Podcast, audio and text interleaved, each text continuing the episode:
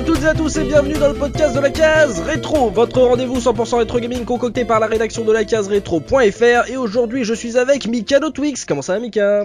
Groovy Tiens, je suis super content, on va enfin parler de vers de terre quoi dans, dans cette émission. Tu sais que j'ai presque envie de rire, je la trouve presque bonne cette vanne.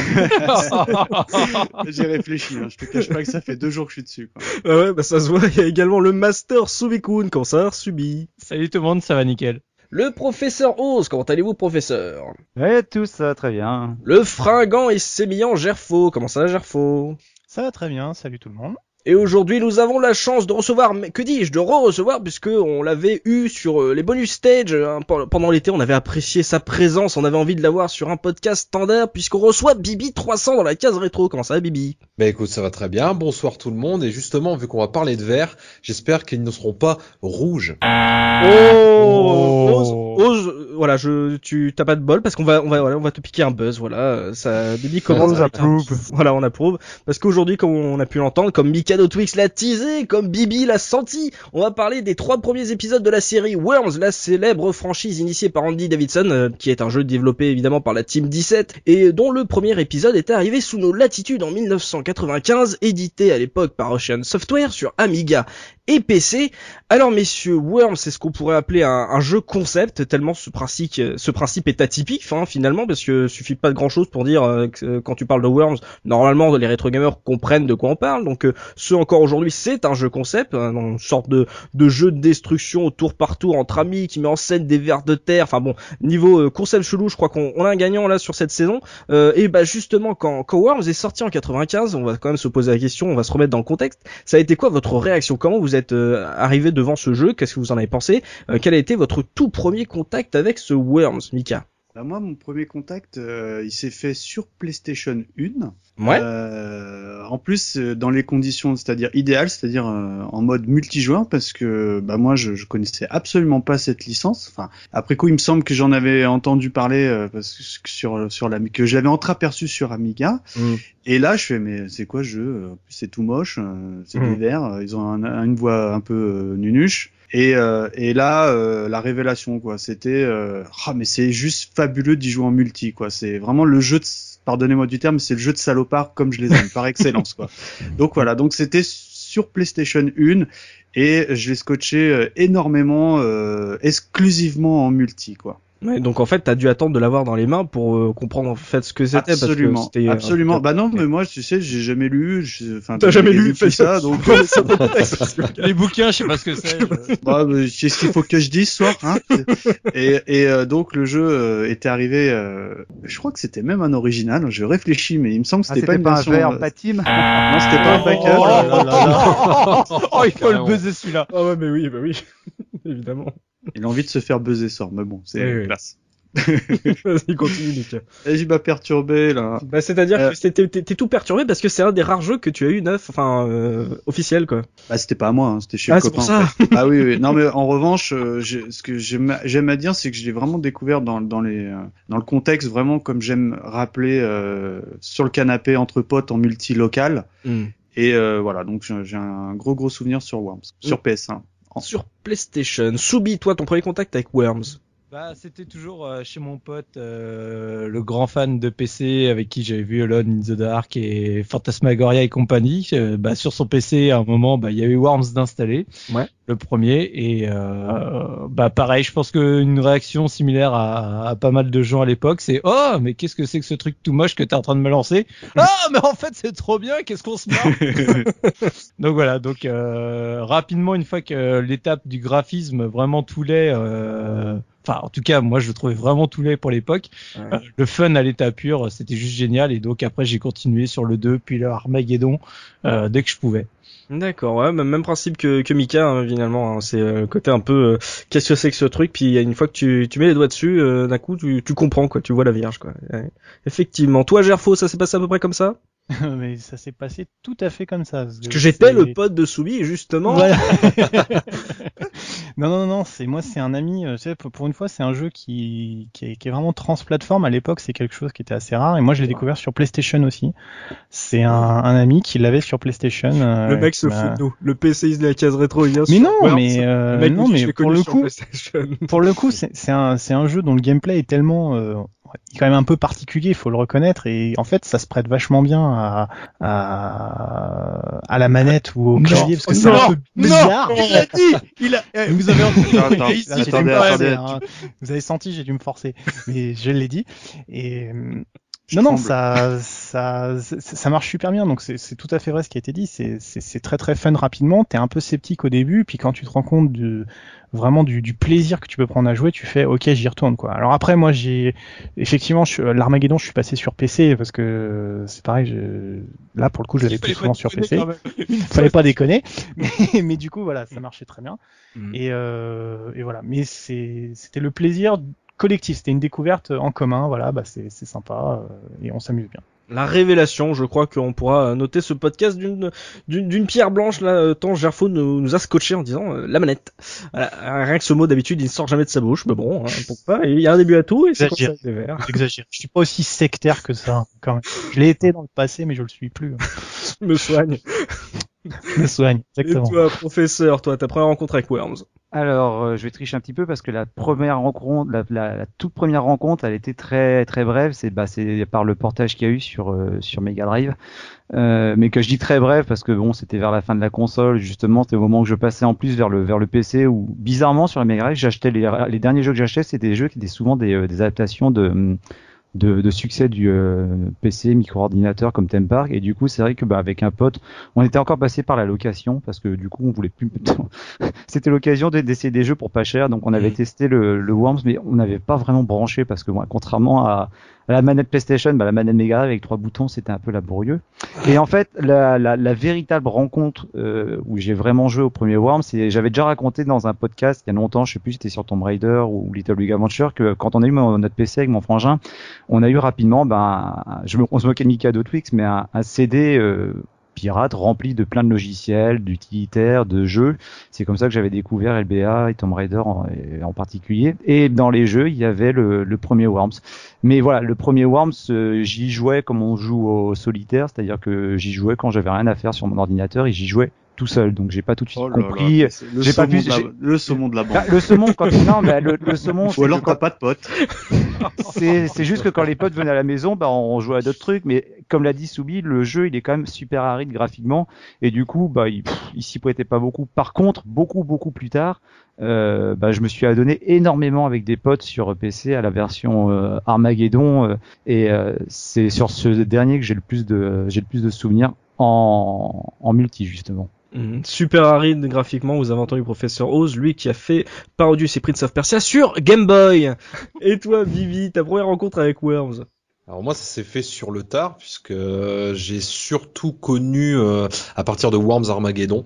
Ouais. Et pareil, en fait, euh, c'est un pote qui, un, vieux pote de collège qui m'avait dit, eh viens, euh, on va essayer un, un jeu que j'ai- j'avais eu et tout ça. Et je fais, oh ok, pas de problème. Puis euh, dès qu'on arrive, je fais, ah, je suis sûr que c'est les cochons de guerre. Alors je faisais une fixation sur les cochons de guerre, je sais pas pourquoi, à ce moment-là. Et en fait, là, je découvre et j'ai fait, ok, d'accord, ça tue. Mais dès la première partie, en fait, hein, tu vois, Mm. j'ai même pas, je me suis même pas dit au début euh, si c'était mauvais ou quoi. J'ai fait, putain, c'est énorme. Et là, on, Mm. on découvre vraiment le, le, le- le- la richesse du gameplay, tout ça, les objets, l'humour omniprésent et euh, je me souviens qu'on avait fait toute la journée on a joué à ça. À la fin j'avais des yeux rouges injectés de sang tu vois. Tellement on avait joué mais j'ai trouvé ça très très bon. C'est honnêtement le, le meilleur souvenir que j'ai parce que ça a été une, une excellente découverte pour moi. Et c'est sur quelle plateforme? C'était PlayStation. Hmm, ouais, c'est ça. En fait, c'est le côté un peu immédiat, c'est que t'as t'as même pas besoin d'expliquer à quelqu'un, c'est que que quelqu'un arrive, il prend la manette, il a tout compris et puis euh, on, on attaque direct quoi.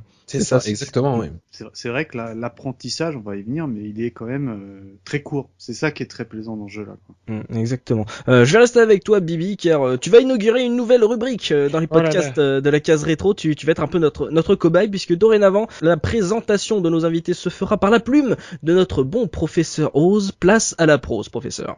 On passe du verre au cobaye, c'est une émission animalière, enfin bref. C'est ça. ok. Donc, cher Bibi 300, je te déteste déjà. Pourquoi? Parce que lorsqu'enfin m'a proposé l'idée de faire un petit billet pour présenter notre invité, j'ai bien évidemment accepté avec enthousiasme ce, ce nouveau défi sans me rendre compte que le premier sur lequel j'allais essuyer les plates, c'est-à-dire toi, allait me poser un sérieux problème. Mais j'y reviendrai dans quelques instants à la fin de ce billet.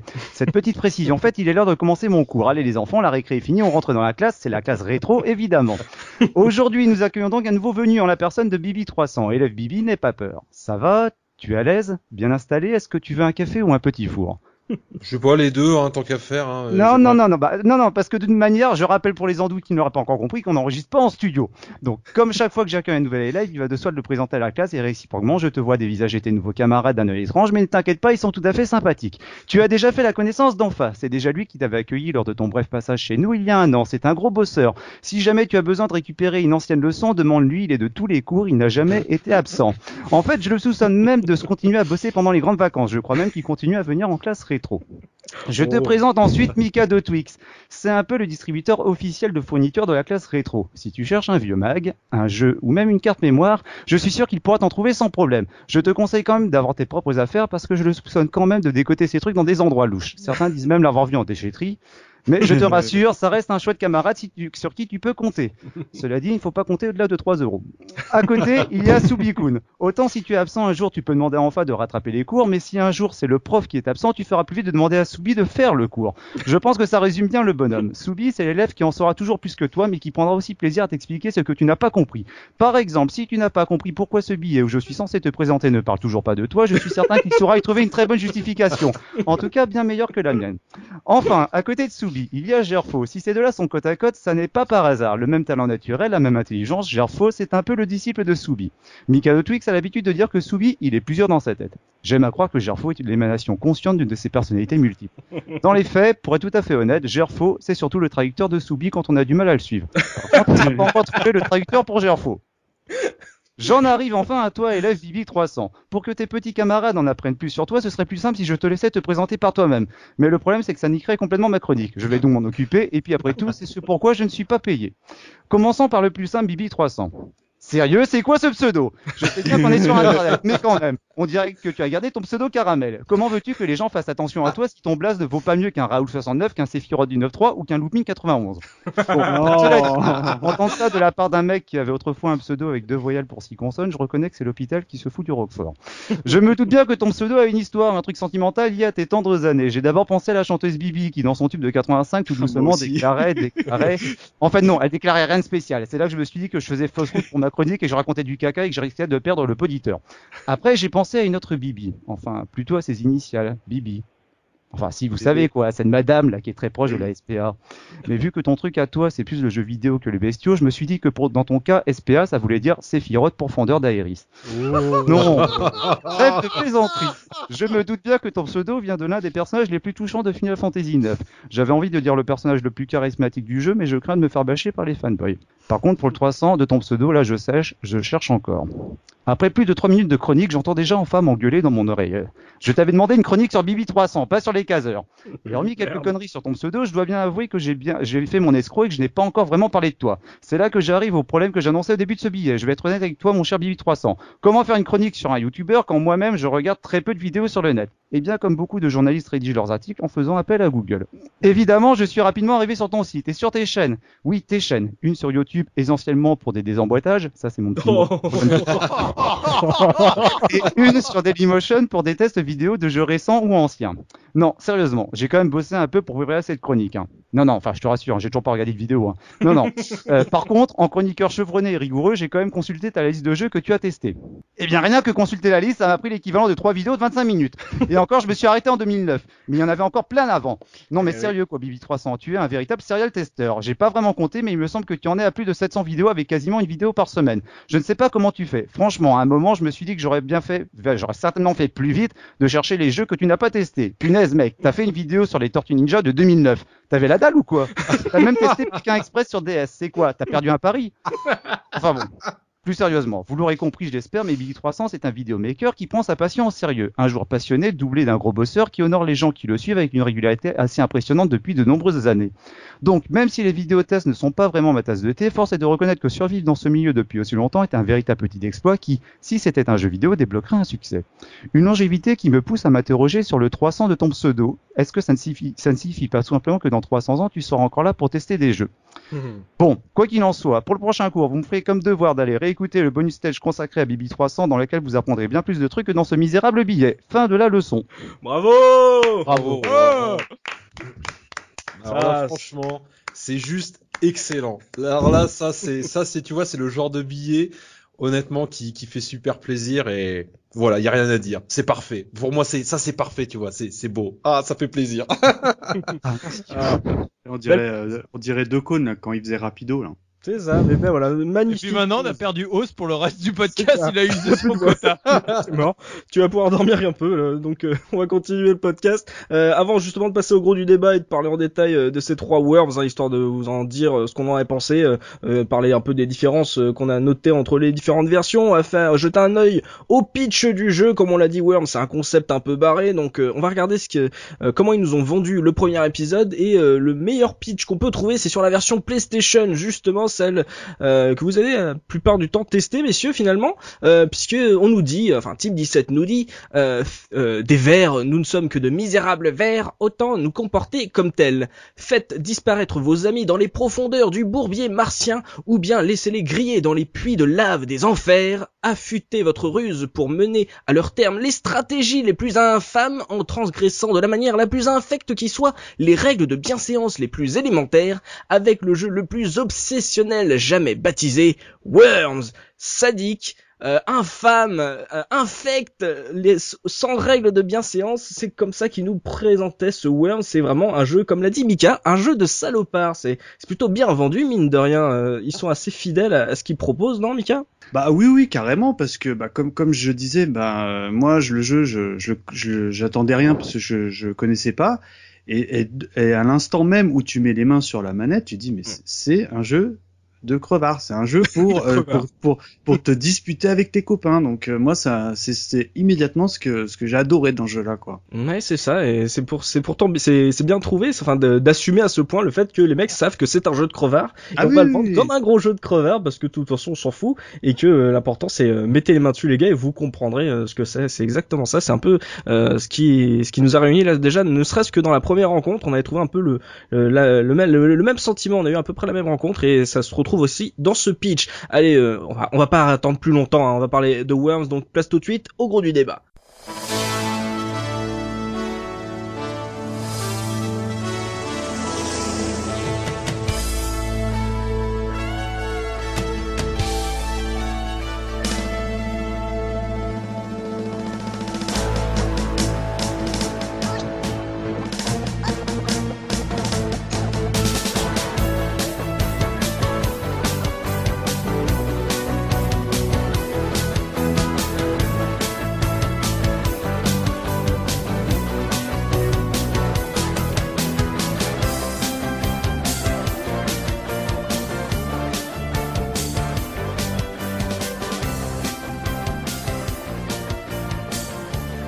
On va commencer euh, par parler d'ambiance. Justement, on a dit que c'était un jeu barré avec des vers de terre. Euh, toi, Soubi, justement que l'univers soit euh, déjanté, euh, totalement minimaliste, qu'on on fasse pas de chichi, qu'on aille directement vers le gameplay. Pour toi, c'est c'est important sur ce Worms ou euh, c'est un truc euh, qui est rafraîchissant le fait que justement tu te lances dedans et direct c'est du jeu? Ouais, alors y a, pour moi, il y a deux volets justement. Il y a pour, qui fait l'univers et le fait que c'était rafraîchissant. C'est bon, bah déjà le, le côté hyper épuré où tu fonces vers le, le gameplay pur et dur et le, le fun pur et dur. Ça, c'était vraiment, euh, ça faisait, enfin, ça changeait par rapport à, à ces derniers temps. Mm. Et il y a quand même, il faut pas oublier le côté vidéo avec les vidéos 3D C'est vrai. qui, euh, je ne cache pas que aussi euh, a joué beaucoup pour moi parce que bah au début quand tu découvres le jeu, que tu vois la première, tu vois l'intro euh, complètement avec le Worms avec toutes ses armes et qui finit par se casser la gueule parce que bah à cause du poids des armes, il, Mm. il, il tombe par terre et après avant chaque bataille, tu pouvais avoir une t'avais ta petite séquence vidéo plus ou moins rigolote, il y en avait qui qui marchaient super bien, d'autres pas du tout, Mm. mais tu vois, tu prenais presque plaisir à relancer une partie juste pour euh, voir jusqu'à quel moment tu les auras toutes vues et que tu auras fini justement de tu n'auras plus de nouvelles mais euh, Mm. tant que t'as- tu continues à en voir des nouvelles t'es là t'es allez encore une partie encore une partie je veux voir la prochaine euh, je veux voir la prochaine séquence en 3D euh, on va voir si on va bien se marrer Mm. et après quand t'avais tes préférés bah rien que quand tu voyais la première image tu fais ah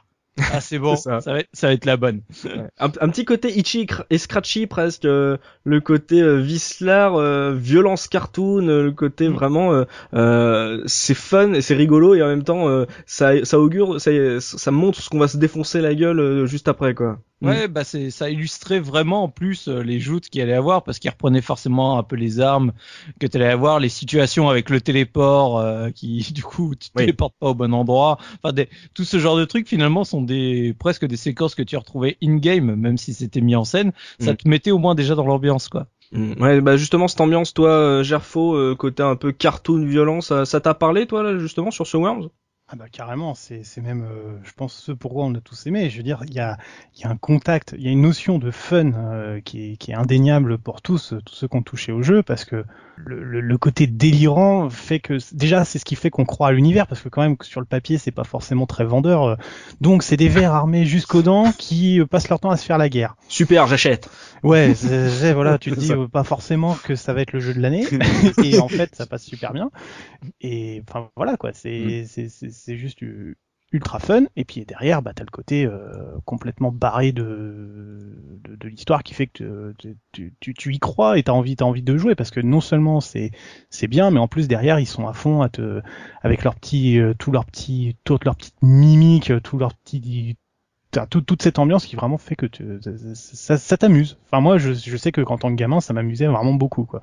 Tu te poses pas de questions, tu fais ok je fonce, ça a l'air trop bien, hein, j'y vais quoi. Ouais, c'est pas qu'un prétexte en fait, ça, ça ajoute au plaisir qu'on va avoir en gameplay. Par exemple, ça aurait été des de vrais soldats et tout, pour toi, ça aurait pas été le même ressenti. Certainement pas, Mm. Euh, sûr et certain même. C'est ça, ça, ça fonctionnerait pas pareil. C'est évident quoi. C'est parce que c'est délirant qu'on qu'on qu'on s'amuse et pas le contraire quoi. C'est voilà.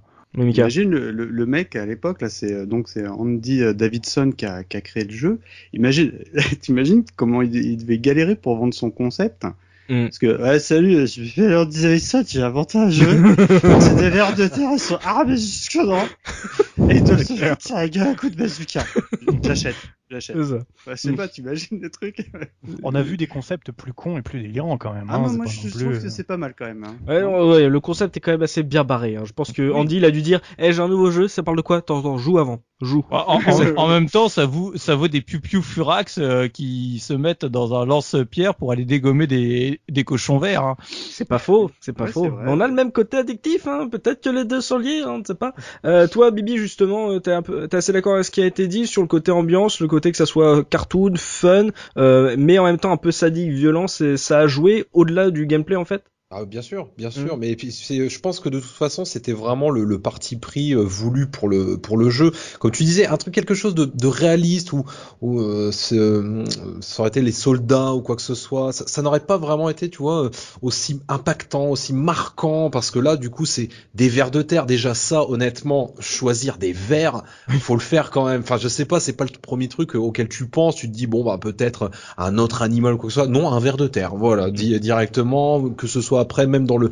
la façon de tourner les choses, l'es- l'esprit aussi cartoon qui Forcément, on était petits et à l'époque, on était beaucoup, on va dire, euh, attirés par tout ce qui était euh, justement le côté un peu Looney Tunes, les cartoons comme ça, de, avec Acme et tout. Et Mm. le côté justement où je me prends pas au sérieux, je j'essaye de jouer, mais je n'en oublie pas quand même, le- on va dire la la justesse du gameplay, parce qu'il y a quand même surtout cette volonté là. Et ben je trouve que c'est ça qui est, qui est vraiment bien pour ce Worms, parce que du coup on accroche tout de suite, ne serait-ce que pour, on va dire le côté un peu plus visuel, même si ça reste assez pauvre au début, hein, surtout quand c'est arrivé au tout début, c'était assez pauvre, mais Mm. tu euh, gardes à l'idée que c'est un jeu que tu vas, qui va te marquer grâce à tous les petits à côté qu'il y a. Et c'est ce qui va vraiment faire tout le centre du jeu, à mon, à mon sens. Ouais, c'est ça, c'est que ça, ça c'est pas juste un prétexte quoi. Ouais, effectivement, euh, finalement, c'est, ça nous marque peut-être autant que le gameplay, le fait que ça soit complètement délirant et, euh, et bien pensé. Le, parce que c'est, enfin, faut, faut être réaliste. Le mec qui dit, alors ce sont des vers de terre qui vont avoir des armes. Il y a personne qui lui fait, ils les tiennent avec quoi les armes?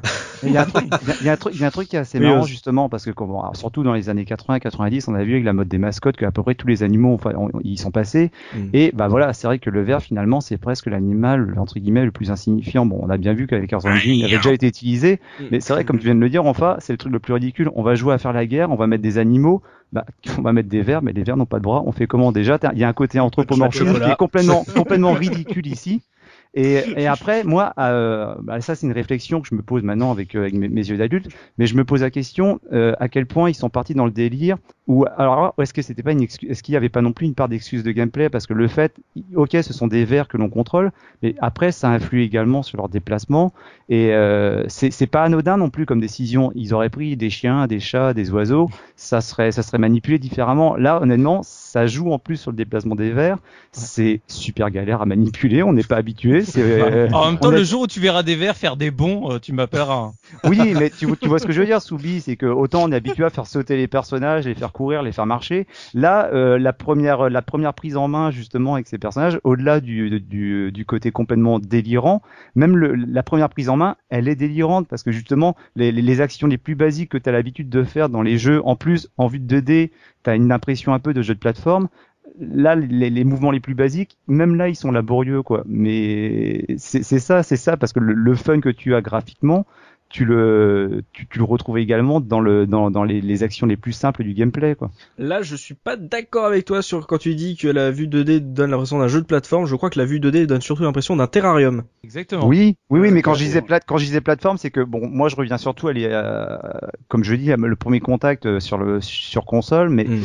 Les, les, le, le- un des genres phares du de- dans les années 90, ça restait quand même le, le jeu de plateforme. C'est pour Oui. ça, je dis quand Oui. tu connais pas, quand tu sais juste tiens, on va jouer à la guerre avec des, des vers de terre, bah tu t'imagines, ouais, euh, je sais pas quand tu vois en, en vue de 2D ou avec euh, tu, tu vois des terrains en, en- placés Mm. verticalement, tu t'imagines justement un, un gameplay un peu un peu de plateforme. Et c'est là que tu le vois en effet quand tu dois quand tu dois sauter, tu dis oh la vache, bon, c'est pas gagné. C'est ça, ah, c'est un jeu de plateforme. Vas-y, saute. Ah, et non, c'est pas que c'est pas vraiment un jeu de plateforme, effectivement. Oui. Euh, ben justement, on- là, on, on, a, on vient sur l'univers. Euh, on- je rappelle qu'on parle des trois premiers épisodes, donc le 1, le 2 et le Worms Armageddon. Est-ce que au fil des épisodes, vous avez trouvé que justement l'ambiance avait évolué, peut-être dans le bon sens, dans le mauvais sens, euh, le fait que justement la technique a aidé à améliorer justement la représentation des vers et de l'univers dans lequel elles sont, ils sont. Euh, pour vous, c'est toujours resté de qualité? Euh, toi, Soubi, c'est lequel ton préféré justement dans cette ambiance un peu délire violent? Bah après le, le 2 et Armageddon ont exactement le même visuel, donc c'est Mm. vraiment le en gros avant ou après. Euh, moi perso, je suis pas très fan de l'ambiance du 1. Euh, tu sais que tu voyais que ce soit par le la jaquette, les 3D ou autres, même si les vidéos, comme je disais, me faisaient beaucoup rigoler. Je préfère le côté beaucoup plus cartoon, plus enfantin presque du du 2. Les Parce grands que je trouvais quoi. Ouais. Ouais, je, je trouvais que ça lui donnait euh, là pour le coup graphiquement, tu vois, je, je le trouvais complètement satisfaisant. Les Mm.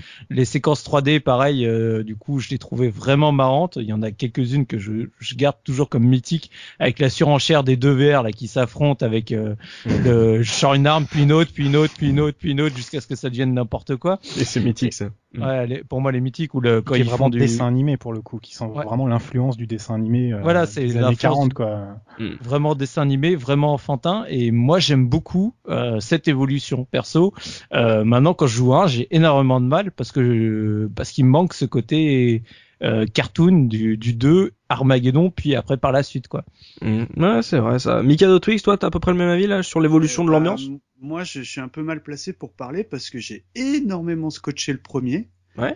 En revanche, euh, avant les, les besoins de l'émission, j'avais jamais joué aux suites, quoi. Ouais. Et d'ailleurs, je m'en veux un petit peu parce que. Donc tu ne euh, connais pas la Sainte Grenade, donc tu ne connais rien. Là, Bah, non, mais si, parce que je me suis évidemment documenté, mais, mais euh, en fait, bah, comme je le dis assez régulièrement, ça faisait partie des périodes où j'avais beaucoup moins le temps, où je prenais moins le temps de jouer. Mm. Donc moi, j'ai le, le, le 1, il est tombé une période où je jouais à mort. Ouais. Et euh, c'est vrai que je regrette un petit peu parce que dès le second, euh, ça Oz l'a un petit peu évoqué, mais le premier, honnêtement, il est vraiment euh, moche, faut dire les choses. Euh, même à l'époque, je le trouvais pas très très beau. Mais mais c'est vrai que le gap euh, graphique, euh, parce que au niveau technique c'est sensiblement identique, mais graphique est quand même hallucinant euh, dès, dès le second quoi. Et c'est vrai qu'aujourd'hui, bon moi, euh, pareil, pour, pour les besoins des- d'émission, on a, on a révisé ensemble avec Oz. Euh, moi, le premier, j'ai joué sans problème. Oz, pour lui, c'est pas possible, quoi. Parce que euh, moi, c'est mon maître étalon. J'ai joué que j'ai joué qu'à euh, Worms. Non, non, non, non, corrige, un. corrige, c'est pas possible. Quand on a fait révision, tu voulais que je lance sur Super Nintendo Mega Drive chez non, sur les versions console, c'est pas possible. Ah, mais non, mais même sur sur PC, on a on a regardé un peu. C'est c'est faut être honnête, c'est raide. Mais moi, ça me pose. En revanche, ça me pose aucun problème. Ouais, Bon, après, j'ai j'ai les suites sous les yeux. Je me dis que je vais vivre Ouais, mais- rapidement complètement changé d'avis. Mais... C'est assez symptomatique de ces jeux du début des années 90 qui sortaient sur euh, Atari, Amiga et puis après les, les, les, les sur les micro-ordinateurs. Des jeux qui finalement s'embarrassaient pas d'un design séduisant mais qui avaient un concept qui était fort. Je pense à des, à des jeux aussi comme euh, Cannon Fodder par exemple qui sont pas spécialement beaux et qui fonctionnent très bien, qui sont tout de suite addictifs. Et c'est vrai que quand j'ai dit que moi sur mes Drive j'ai pas accroché parce que forcément on est habitué, j'étais habitué à des jeux un peu plus jolis. Aucun troll sur la Mega s'il vous plaît. euh, euh, c'est vrai que du coup, il y a eu l'impact esthétique qui m'a qui m'a pas spécilement emballé. Par contre, il y a un côté, même s'il est moche, je trouve que le, il a pas sacrifié son efficacité. Le jeu Ah, reste super. je- Pas Je trouve- à fait d'accord. Je trouve que le jeu reste super efficace et super addictif quand il joue. Quand je dis que j'y jouais tout seul, justement, c'est parce que finalement, je trouve que ce qu'il avait à proposer, même euh, en, en vers solitaire, ça, fon- ça fonctionnait bien, quoi. Envers solitaire. Ah, voilà. On a un niveau Oh, il l'a pas fait exprès en plus. On a un niveau, ouais, là, le pauvre, Ah, c'est pauvre aux Il y a envers des solitaires. trucs- Il y a des trucs à raconter. Hein. Toi, Bibi, euh, toi, t'as commencé avec le Armageddon, donc j'imagine que euh, c'est un peu difficile, ça serait un peu difficile pour toi de replonger dans le premier. En termes d'ambiance, justement, pour toi, on fait pas mieux que le le, le 3, même si on parle pas des autres, évidemment. Juste après, il y a eu toute l'évolution en 3D. euh, euh, pour toi, c'était un, un bon un bon maître étalon, la- le Armageddon? Bah, moi, je trouvais vraiment que c'était l'épisode entre guillemets euh, 2D, enfin pas forcément l'épisode de la maturité, mais celui qui voulait aller le plus possible dans le n'importe quoi, tu vois. Et, et c'est vrai que j'avais fait, j'ai fait le chemin inverse, c'est-à-dire que en, Ah. en venant d'Armageddon, j'ai essayé quand même le premier et Worms 2 et surtout le premier en fait. Et c'est vrai que je me suis dit, c'est quand même bizarre, c'est que je trouve que le premier, il prend quand même un sérieux coup de vieux quand t'as été habitué justement à jouer au, au Armageddon et que tu repasses au premier, que tu te dis ah ouais c'est vrai que tu vois il y a il y a des choses qui te semblent moins euh, moins précises, des choses qui te semblent peut-être moins moins accrocheuses ou quelque chose qui fait que t'es moins dedans. En fait, tu sens Mm. moins le cette ambiance là complètement loufoque et euh, mais mais je trouve quand même que euh, en, en termes d'évolution les mecs se sont dit voilà, on va quand même miser tout sur le côté non pas forcément visuel une fois de plus, mais la continuité du gameplay en proposant encore plus d'objets, encore plus de choses avec les terrains qui vont pouvoir euh, notamment être un peu plus un peu plus travaillés également, mais tu vois, ils se sont ils se sont pas Ouais. dit on va aller dans la surenchère avec des, des grands décors, des machins, des, des arrière-plans et tout ça. Au final, tu vois, on avait toujours des arrière-plans euh, bah, avec un espèce de fond noir euh, tout dégueulasse euh, ou quoi que ce soit, et, et ça nous a jamais gêné. Tu vois, même moi à l'époque, ça ne m'a pas gêné du tout parce que je me suis dit, c'est pas ça le but. Le but, c'est vraiment d'avoir à la base le côté amusement avec tout le reste. Et moi, honnêtement, non, je, je trouve qu'il y a une belle évolution. Et euh, par contre, revenir en arrière, je t'avoue que c'est quand même assez compliqué, assez difficile quand t'as été habitué avec un épisode en particulier. C'est clair, oui, oui, une évolution euh, logique et, euh, et de qualité. Euh, Gerfo, toi, t'es à peu près du même avec nous? Tout à fait, il n'y a pas, pas beaucoup à ajouter parce que vous avez bien, bien résumé la situation. On a tous, euh, tous bien tripé sur le jeu, ça je crois qu'il n'y a, pas- il y a, y a pas de doute. Euh, la, la, la seule chose que j'ajouterais, c'est vrai que quand, quand Mika parlait de- du fait qu'il avait un maître étalon sur le, sur le premier Worms, euh, c'est- assez évident pour ceux qui y ont joué que le premier, il hésitait peut-être un peu sur le côté, en- encore un petit peu entre le côté cartoon et le côté un peu guerrier, euh, qui est le Ouais. thème quand même de fond du jeu. Mais je pense que, enfin, c'est assez vrai l'idée de dire que finalement il y avait un, une envie de de- d'explorer un concept nouveau et que c'était un moyen de- Mm. d'aller voir un petit peu ce qu'on a, ce qu'on pouvait en faire et que finalement ça s'est bien passé après. euh. Moi, je suis, je suis, je suis, je suis- je suis vraiment d'accord sur l'idée qu'il y a eu beaucoup de boulot dans ce jeu et voilà, c'est bien quoi. Donc, euh, il y a- on, on s'est bien éclaté tous. Il n'y a pas, il y a pas de souci là-dessus. Et, et après, toutes les améliorations font que moi aussi aujourd'hui, je peux plus jouer qu'à l'Armageddon. Je, je me- Mm. je, je prends pas de plaisir sur le 1 ou le 2 parce que je sais que l'Armageddon il, il existe, il est là, il est fait, il est bien et finalement euh, c'est c'est le c'est le, le, le concept poussé jusqu'au bout et c'est ça qui est fun quoi. Surtout que tu, tu te remets tout de suite, euh, voilà, on- pour l'émission on a tous fait ça, on a tous relancé une petite partie et en deux minutes les réflexes reviennent, on galère Ah comme oui, à l'époque, voilà, on est on est bien. Et le jeu était le jeu est à son aboutissement et ça amène, alors on n'en parlera pas ce soir, mais tout le problème avec les suites qui ont essayé de se mettre en place qui finalement n'était peut-être pas nécessaire quoi. Donc euh, voilà, c'est de mon point de vue n'apporte pas forcément grand chose. Après, si Voilà. je peux me permettre, bon, moi, le, le, le, le- moi, ce qui m'avait, j'aimais bien le graph, enfin, façon de parler, le graphisme du premier, parce que euh, je, je trouvais, hein, je me- avec le recul, je me trompe un peu, mais à l'époque, je trouvais que c'était euh, entre guillemets l'héritier euh, spirituel euh, des, des Lemmings. Évidemment. Ah oui, oui. Et, et, et, et, et- d'ailleurs, ça se re- je trouvais que ça se retrouvait même dans le graphisme parce que euh, autant sur les suites, euh, les vers ils sont vraiment cartoon et tu, tu vois bien que c'est des vers, autant sur euh, Worms premier du nom, euh, c'est pas terrible. Alors, tu devines qu'il a un, un bandana, tu sais, genre euh, façon John Rambo, tu vois, oui. mais mais pas plus, tu vois. Mhm. Mais je trouvais que ça collait complètement à l'univers graphique des Lemmings. Et c'est du coup, moi, à l'époque, ça m'avait absolument pas perturbé. Parce qu'en revanche, Lemmings, c'est un jeu que j'avais joué sur toutes les, les consoles et ordinateurs d'époque, quoi.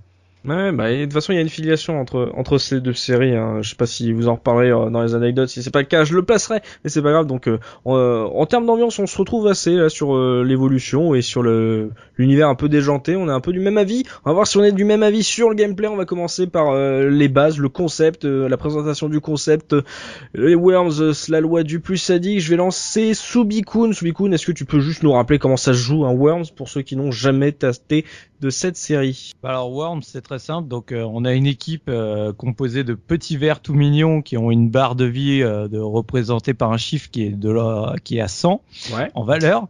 Donc tu affrontes une autre équipe de vers. Donc en général, c'est soit tu fais t'affrontes un autre adversaire, mais ça peut tu peux aller à beaucoup plus de joueurs, 3, 4, etc. Et donc du coup, tu as tout un arsenal. Donc tu es en vue de dés, comme on comme on disait. Tu as tout un arsenal pour aller dégommer les vers que tu as en face de toi. Donc cet arsenal va autant euh, du bazooka euh, à la mitraillette, au dragon punch, euh, enfin shoryuken et et Hadoken et, et compagnie. Tu Ouais. vas jusqu'au pouce, le petit pouce du doigt pour humilier ton adversaire. Parce que ce qu'il faut savoir, c'est que en fonction de ce que le verre prend dans la gueule, euh, du coup, bah ça peut, euh, en fait, ça va le tuer plus ou moins vite. Donc, euh, bah, ce qui se passe, c'est que si tu le sors de l'écran, en général, il tombe dans de la flotte. Là, il meurt instantanément, d'où l'humiliation du petit pouce. C'est ça. La Mais pichenette. sinon, la petite pichenette. Sinon, bah, toutes les armes différentes vont avoir des dégâts plus ou moins importants selon comment tu arrives à placer la, justement la roquette, la dynamite, euh, la mine, euh, tout ce que tu veux sur la gueule de l'adversaire. Et ce Mhm. qui est très intéressant dans ce jeu-là, c'est que bah, tu as un peu un système de réaction en chaîne. Donc, C'est ça, ouais. Tu peux avoir un décor où tu vois bah, plein de petites euh, mines à côté, tu vas dégager le verre qui est en face de toi, le, le verre va tomber à côté d'une euh, d'une mine qui va exploser, qui lui du coup s'il arrive à la fin de sa vie, c'est-à-dire à zéro au moment de sa mort, va se suicider par un grand coup d'explosion qui peut redéclencher encore d'autres choses et c'est absolument euh, jubilatoire. quoi. C'est- t'es là en train de programmer, des fois il se passe des trucs absolument pas prévus. Donc ça c'est vraiment on va dire le de départ. Après bah il faut savoir que c'est comment ça se passe. Bah tu sélectionnes ton arme, tu appuies sur le un des rares boutons euh, d'action, tu jauges notamment bah, sur le bazooka la, la force que tu vas en mettre. Plus tu restes appuyé, plus ça va être fort. Et là arrive le grand mythe du vent. La Ah. direction du vent Ah, qui fait que bah régulièrement tu dis oh attends je vais je vais tirer là là le verre il est pas très loin je m'oriente un peu en haut je tire pas trop fort ah ça souffle fort ah bah merde la roquette me retombe dans la gueule voilà Parce que le, le vent, ça, c'est un truc Ok. qu'on oublie, mais tout le temps, quoi. Enfin, c'est Ça- euh, même pendant les révisions, euh, je me suis fait la remarque. je- Oh là là, j'avais oublié ce vent et tout, quoi. Sachant, sachant qu'en plus, c'est- euh, les actions, donc elles se font tour par tour, parce que sur le premier Worms, on gère des équipes de 4 vers, sachant que dans les épisodes suivants, il pourrait y avoir bien plus que 4 vers dans, dans, dans ces équipes, mais euh, le tout se faisant en temps limité. Alors, euh, on peut paramétrer, paramétrer ce temps. Euh, moi, j'ai souvenir que, alors je crois que c'était sur Worms Armageddon, où on devait avoir peut-être dans les 45 secondes Mhm. pour faire son action, donc déplacer son verre, le mettre au bon endroit, préparer son attaque et puis après si possible le, le mettre à couvert le protéger parce que après sinon si on le laisse euh, si on le laisse euh, bien exposé bah oui une bonne roquette une grenade qui est envoyée et en gros ton verre il peut traverser l'écran et terminer dans la flotte dans la lave et c'en est terminé quoi Mm. C'est exactement ça, c'est que tu te déplaces, t'essayes de faire ton truc. Bien sûr, t'as tous tes potes qui te regardent, qui disent non, tu vas pas le faire, tu vas pas le faire. Tu fais ton truc et après, tu essayes de te barrer comme une grosse fouine. C'est Ah ouais, ça c'est formidable, ça. c'est ça. Mais c'est d'une lâcheté énorme ce truc. Tu vas te, te cacher. Donc euh, euh, ça c'est à peu près les, les grosses bases du concept. Hein. Bien sûr, vous aurez compris qu'à la fin il faut que vous soyez les partie de l'équipe qui reste en vie, tu vois. Ne Euh, il n'en ne peut reste rester qu'un. qu'un. Euh, messieurs, on va on va se lancer de base, bien sûr, évidemment dans le côté euh, multijoueur parce que c'est ça qui, à part Oz, parce que Oz adore jouer tout seul euh, à Worlds. Euh. Il y aura des choses intéressantes à dire sur les. mais effectivement, oui, oui, tu auras droit à un podcast un, un jour à toi là-dessus. Tu nous parleras de Worms Solo. Euh, C'est pas vrai. En Il y a termes des de gens qui jouent en solo, c'est bien. Arrêtez. Eh oui, hein. Euh, Mika, le, le multi, euh, on a dit que c'est instantané. Le fait qu'on prend la manette, on sait déjà à quoi on va, ce qu'on ce qu'on doit faire, ce qu'on peut faire, et que, bah, comme t'as dit, c'est un jeu de crevards. Euh, Toi, c'est toi étant le roi des crevards. C'est sympa ça. Voilà. Est-ce que à, quel point c'est addictif ce, ce Worms? Pour ceux qui ont encore une fois jamais touché à ça Pourquoi c'est c'est si bon? Bah déjà, euh, comme on l'a signalé, le gameplay est d'une simplicité euh, à première vue euh, absolue. Mhm. Euh, après, bon, quand tu commences à rentrer dans les finesses du jeu, tu t'aperçois que finalement, tu peux, tu peux rentrer dans, tu peux faire plusieurs combinaisons de choses intéressantes. Et ce qui est intéressant, c'est que tu peux jouer, tu vas jouer à 4 Mhm. et t'auras qu'une manette. C'est, c'est vraiment, il faut le voir euh, presque comme euh, comme un jeu euh, pas de société ou euh, tu vois, mais c'est voilà, tu, tu fais ta, tes, tes, euh, tes manipulations. Et après, bah, tu passes la manette au copain et tu regardes et tu, et tu, tu, tu, tu, tu lui joues des coudes en espérant qu'il loupe son coup ou des trucs comme ça, quoi. Mais, mais ce que, euh, ce qui est vraiment plaisant, euh, c'est que tu arrives, bon, euh, ce qui- déjà rien que dans le l'icône des armes que tu sélectionnes, tu as un début de, de compréhension. Par exemple, tu vas avoir une, une, une main en feu, bah tu vas comprendre tout de suite, un, au pire, c'est un gros coup de poing, quoi. Et euh, tout, tout ça est vraiment d'une simplicité infantile où t'as vraiment pas besoin de lire ne, serait-ce que la notice, quoi. Et c'est vraiment ça qui m'a plu parce que euh, à la- Mm. rapidement, tu- je te dis, tu, tu peux t'apercevoir que t'as presque, bon, j'exagère largement, mais que t'es presque devant des échecs, quoi. Faut savoir comment placer tes pions, comment placer tes verres, Ouais. et surtout les Mm. combinaisons de de- d'armes à faire pour. euh, En fait, il faut prévoir au moins un à deux coups d'avance, quoi, pour être sûr que tu termines le dernier, quoi. Ouais, c'est ça. Euh, toi, justement, Bibi, le fait que, comme tu l'as dit, euh, t'arrives de- devant le jeu, tu sais qu'est-ce que c'est que ton truc. À partir du moment où tu fais même ta première partie, ce qui est quand même très rare dans les jeux multi, euh, on, on- on est souvent venu d'ailleurs sur les podcasts de la case rétro que il y a plein de jeux multi qui demandent une longue phase d'apprentissage. Le fait que dès la première partie, tu as tout compris et que justement là, tu passes justement au gameplay pur, euh, c'est à, quel point c'est une force dans ce Worms euh, euh, en termes de, de multi, là, de tes confrontations avec tes potes? Bah, c'est le plaisir immédiat, tout simplement. C'est c'est le fait que, comme tu le dis, c'est tu n'y connais rien, tu connais rien du gameplay du jeu, de, de la manière de fonctionner, et en cinq minutes, t'as as compris ce qu'il fallait faire. Tu fais attention justement à tous ces éléments dans, dans le décor, et puis après tu t'aff- tu t'affrontes avec tes avec tes potes, tout ça. Moi, j'ai une petite anecdote là-dessus parce que Mhm. je je jouais en fait euh, donc euh, avec mon pote euh, comme ça au jeu, puis il m'a dit bah je, on va on va faire venir quelqu'un qui, qui qui joue extrêmement bien au jeu. J'ai fait euh, ouais ton pote machin et puis il vient et il me dit bon j'espère que vous êtes prêts les gars. Donc nous on rigolait tu vois parce qu'on s'est dit ouais bon c'est il, il- nous charrie et tout. ça. J'espère que vous avez changé de slip. Ah, bah et écoute là le mec il t'a il t'a il a lancé un coup de, de folie j'étais de l'autre côté en fait de, de la map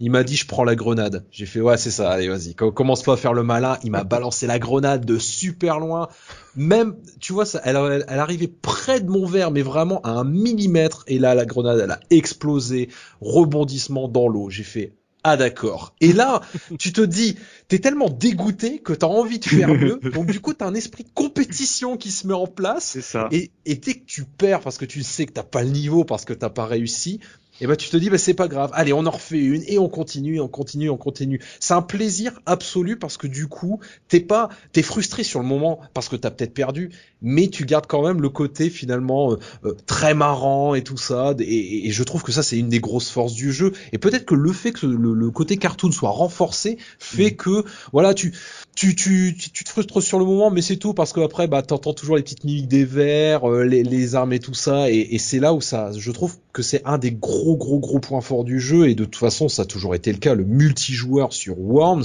aujourd'hui, même encore aujourd'hui, t'en relances un, c'est du fun en barre. Tout le temps, tout le temps, tout le temps. Il y a un côté très rigolo Ose. par rapport au multi parce que on- comme le, comme comme vous l'avez glissé, comme l'a dit également Mikado, c'est vrai que il y a tout le monde tout le monde ne joue pas avec sa manette, on, on tourne la manette ou quand on est sur PC, bah, tout le monde joue avec le clavier, la souris, c'est au tour par tour.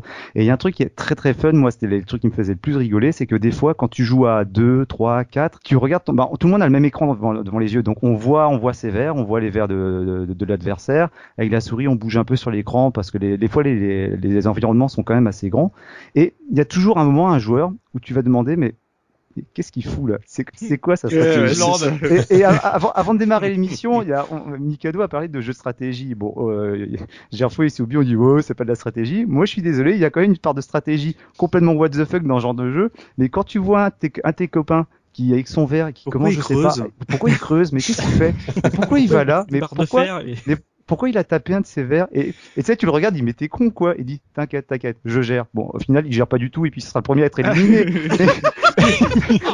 Merci pour ton anecdote, professeur. Voilà. Non, mais-. Non, mais c'est- c'est c'est- c'est typiquement moi il y a que dans il y a que dans les Worms que j'ai ce souvenir où t'as les mecs à un moment qui se dit bon je sais que je sais pas gérer avec le bazooka je sais pas gérer avec les grenades je je sais pas utiliser les armes ni des trucs donc je vais essayer de développer ma propre stratégie et une des stratégies au lieu de l'attaque ça peut être la défense ça peut être foutre sévère aux endroits les plus inaccessibles et bah des fois ça peut ça peut ça peut être payant. Je veux rebondir là-dessus parce que le, le, le côté on a dit que c'était pas un jeu de stratégie, c'est qu'il y a quand même une bonne raison, c'est que justement tout le monde s'amuse parce que le jeu et certes, tu te dis, tu, tu passes ton temps à réfléchir à quel est le meilleur coup que tu puisses faire, qu'est-ce que tu peux anticiper, mais 90% du temps, il se passe jamais ce que tu as prévu. Oui, voilà. je veux dire, euh, à part les C'est très grands joueurs, il y a, il y a des très bons joueurs de Worms qui arrivent à faire des choses assez exceptionnelles euh, après des, En fait, des- ils ont des une dizaines. de calcul, tu sais, comme euh, disait Bibi, en fait, ce qu'ils voyaient pas, c'est que le mec, il était en train de poser des équations. Alors le vent, machin, tac, tac, tac, Non mais c'est ça. j'appuie pendant tant de temps, c'est bon, allez, C'est hop. Soubi ça quand il joue. Voilà, c'est c'est le fait que tu réfléchisses euh, à l'avance, oui, ok, mais la 95% du temps, ça donne pas ce que tu veux, donc euh, c'est pas, c'est pas, c'est pas du tout ça, quoi. Donc euh, non, après, moi, c'est, mais, mais je pense aussi que c'est la grande force du jeu, c'est que justement, même face à un joueur très expérimenté, un jeune joueur aura des chances parce qu'il y a Enfin, moi je sais que je, je suis pas spécialement doué à Worms. Euh, voilà, tu, tu la, la, la, la majeure partie du temps, tu fais pas la moitié de ce que tu avais prévu. Et, c'est, et le pire, c'est que c'est drôle parce que t'as même pas anticipé les conneries qui peuvent se passer et ça fonctionne quoi. Donc euh, c'est, enfin moi ça me fait toujours autant marrer de voir euh, une, une simple bana- une simple une simple banane ou ou une bombe euh, donner le résultat dix fois amplifié de ce que t'avais imaginé. Alors je vais la caler juste là, ça va faire un mort, on verra le tour suivant. Et en fait t'as, t'as, t'as bousillé la moitié du plateau et voilà. Enfin moi ça me fait toujours hurler de rire de voir comment ça peut mal tourner quoi. Donc euh, enfin Ouais, voilà. c'est- le, le gars qui, a- qui te dit en plus, c'est en plus, en plus comme on l'a dit, c'est un jeu de crevard, donc no- normalement tu annonces à tes potes ce que tu vas leur faire. C'est euh, le mec il t'e- il t'explique qu'il va faire toute la map, il va, il va, il aura le temps, il va passer avec la corne ninja partout, il va, il va t'arriver, il va te mettre un dragon, il, il va te taper et tu vas tomber dans l'eau et tout, et tu le vois faire des cabrioles de ouf avec sa corne ninja et au bout d'un moment, il, ça, ça se passe pas comme il veut, ça se Ouais, détache, il tombe, il perd un point de vie et tu vois, il tombe à côté d'une mine, tu vois. Voilà. C'est- c'est- Moi, j'ai une stratégie, une stratégie parce que comme euh, comme ben, je pense la plupart d'entre nous dans, dans, dans- là dans, dans l'émission, on n'est pas spécialement bon et je me demande si vraiment qui cherche vraiment à être bon sur ce jeu parce que sinon tu, tu enlèves peut-être le fun. Moi, j'ai la stratégie de l'emmerdeur. C'est que de toute façon, je sais que si je gagne, ça sera un Oh, football. C'est Et généralement, et généralement, quand j'essaie de faire quelque chose, je le foire en beauté. Donc moi, en fait, j'ai la stratégie de l'emmerdeur. C'est par exemple s'il y a une caisse d'arsenal qui apparaît ou une euh, une trousse de secours qui apparaît, bah pl- plutôt que de me dire ah bah merde, je l'ai pas, je vais prendre un malin plaisir à essayer de la faire exploser de toute manière, de manière Ah à ce ouais. que si moi j'en profite pas, les autres en profitent pas non plus. Ah, Quoi. mais t'es vraiment un emmerdeur en fait. hein. Ah ouais, ouais.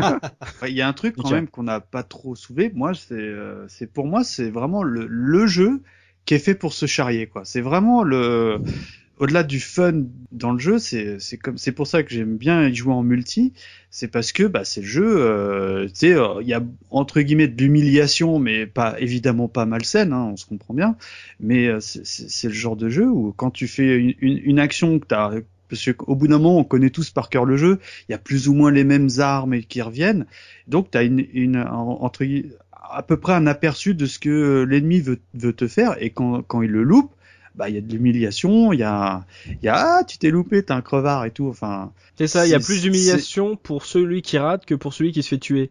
Absolument, voilà. Donc, euh, par exemple, moi, j'ai un, comme ça, j'ai des, des bribes qui me reviennent, mais souvent, ce qui est, ce qui est jouissif, c'est quand tu es en surplomb par rapport à ton ennemi, euh, qui est, je sais pas, je te dis, il y a, y a de l'eau juste en dessous de toi, bah tu lui fais un coup de bazooka et bah si tu te, si tu te loupes et que tu toi-même tu tombes, eh bah là, là c'est bon, là tu l'entends, t'en entends parler pendant toute la partie quoi. Les, les, les copains ils, ils sont là de charrier quoi, tu vois. Il y a, y a pire que ça avec le bazooka. euh, Là, ça, ça correspond à, à deux parties qu'on verra juste après. Donc c'est pour ça, vous voyez, je fais une transition de ouf. Euh, c'est euh, quand tu, tu vois ton pote qui est pas trop loin, il y a pas de vent. Tu sors le bazooka, tu le vises, mais tu sais que le gars, mais il va, il va manger, il va manger sa race. Et qu'en fait, t'avais pas remarqué qu'il y avait un bout de décor Voilà. euh, qui n'avait pas été détruit, que tu Ah vois pas vraiment. Ah et qu'en fait tu te tires dessus mais genre à, à 2 cm et que toi tu pars et que tu tombes mais là c'est mais là tu vois tu tu, restes- tu, tu vas tu vas dans une grotte pendant 5 mois tu faut plus voir personne tu non parce que les, les gens vont te voir faire eh c'est le gars au bazooka Non, arrêtez les gars non. Ouais, c'est ça donc je parle de bazooka donc ouais euh, on par, on parle de l'arsenal justement c'est un énorme carnage il y a le choix euh, Soubi en, en termes d'arsenal c'est quoi euh, tes armes préférées? C'était quoi les armes euh, qui que qui t'insupportaient quand on les utilisait contre toi euh, dans ces worms Oh, il y avait aucune arme que j'insupportais parce que euh, ça me faisait toujours marrer quoi qu'il arrive. Hmm. Après, j'ai quelques armes vraiment fétiches euh, qui est bon, bah un peu, je pense les mêmes pour tout le monde. T'as la mythique euh, banane à fragmentation Ah, qui fait un peu tout péter, donc forcément ça t'adore.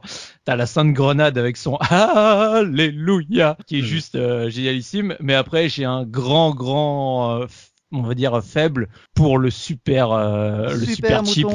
Le super mouton, quoi. le, le super mouton, c'est juste ce truc incontrôlable, mais que tu, ça te fait toujours autant délirer de le lancer. Tu sais que Soubi, que un jour j'ai eu un gros, un, un gros étonnant parce que je- moi je suis super fan du, euh, du super mouton. J'étais d'ailleurs super fier, qu'il y a super sur content. Super Nintendo J'étais super, voilà. Mais en fait, qui, qui- en fait dans, pour, pour la partie solo, juste pour faire, il y a, il y a un mode entraînement dans, la, dans Warhammer Armageddon où en fait c'est juste le mode super mouton. Tu dois le contrôler. Euh, mais mine de rien, c'est pour ça que je disais que la partie solo, a surtout à partir du 2 et après du Armageddon, où tu apprends justement à gérer les armes. Et donc t'as le super mouton.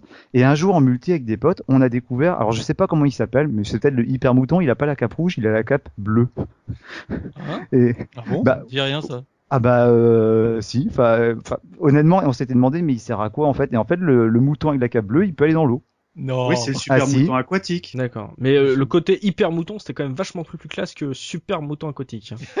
Parce que là, ça me fait penser à Aquaman, donc là, tu perds euh, 10%. Ah, mince. tu perds 10 points de et, euh, charisme. et de mémoire, vous vous rappelez combien de points il enlevait le mouton? Qu'il me semble qu'il faisait vachement de dégâts, hein, non? Après, pour, être franc, moi j'ai jamais retenu les, les quantités Les de dégâts, dégâts. ouais, j'étais hein. pas- C'était un peu au pifomètre, hein. tu savais que Attends, attends, attendez, te attends, vous êtes en train de me dire que Soubi a pas retenu un truc? Non, mais Ah, je comprends pas Ah, plus des chiffres. Ouais, je comprends plus là. le sérieux. truc, c'est pas Hearthstone, ça. T'es pas en train de dire, attends, là, il, il- il y a 10 points. Bah, attends, je vais juste utiliser cette grenade-là parce que elle va- elle va lui retirer que, Ouais, elle va lui bah, retirer 5 points, puis il y a la mine à côté, ça va lui faire perdre De- 7 ah, points. De mémoire par défaut, eh, par Oui, défaut, les armes, elles enlevaient, elles enlevaient surtout 50 points de dégâts pour les, les armes de base les plus puissantes. Par contre, après, pour les armes rares, comme euh, par exemple le, je sais pas, je pense à Alan par exemple. Lan, lui, il pouvait Ah, je carrément croyais tuer. Alan. Je sais, putain, je connais toujours pas cette arme, là. Non, mais je s'appelle Alan. Le, le- je sais plus le nom particulier là, mais l'espèce de statue d'âne qui, qui tombe et qui défonce l'écran. Par contre, celle-là, si elle tombait sur tes, euh, Ah oui. sur tes, sur tes verres, elle, les Elle, désinguait était vraiment directement. abusée, du coup, c'est ça. Mais tellement, ah, c'était sadique, mais tellement bon, quoi. C'est l'âne de 3. Ouais, c'est ça.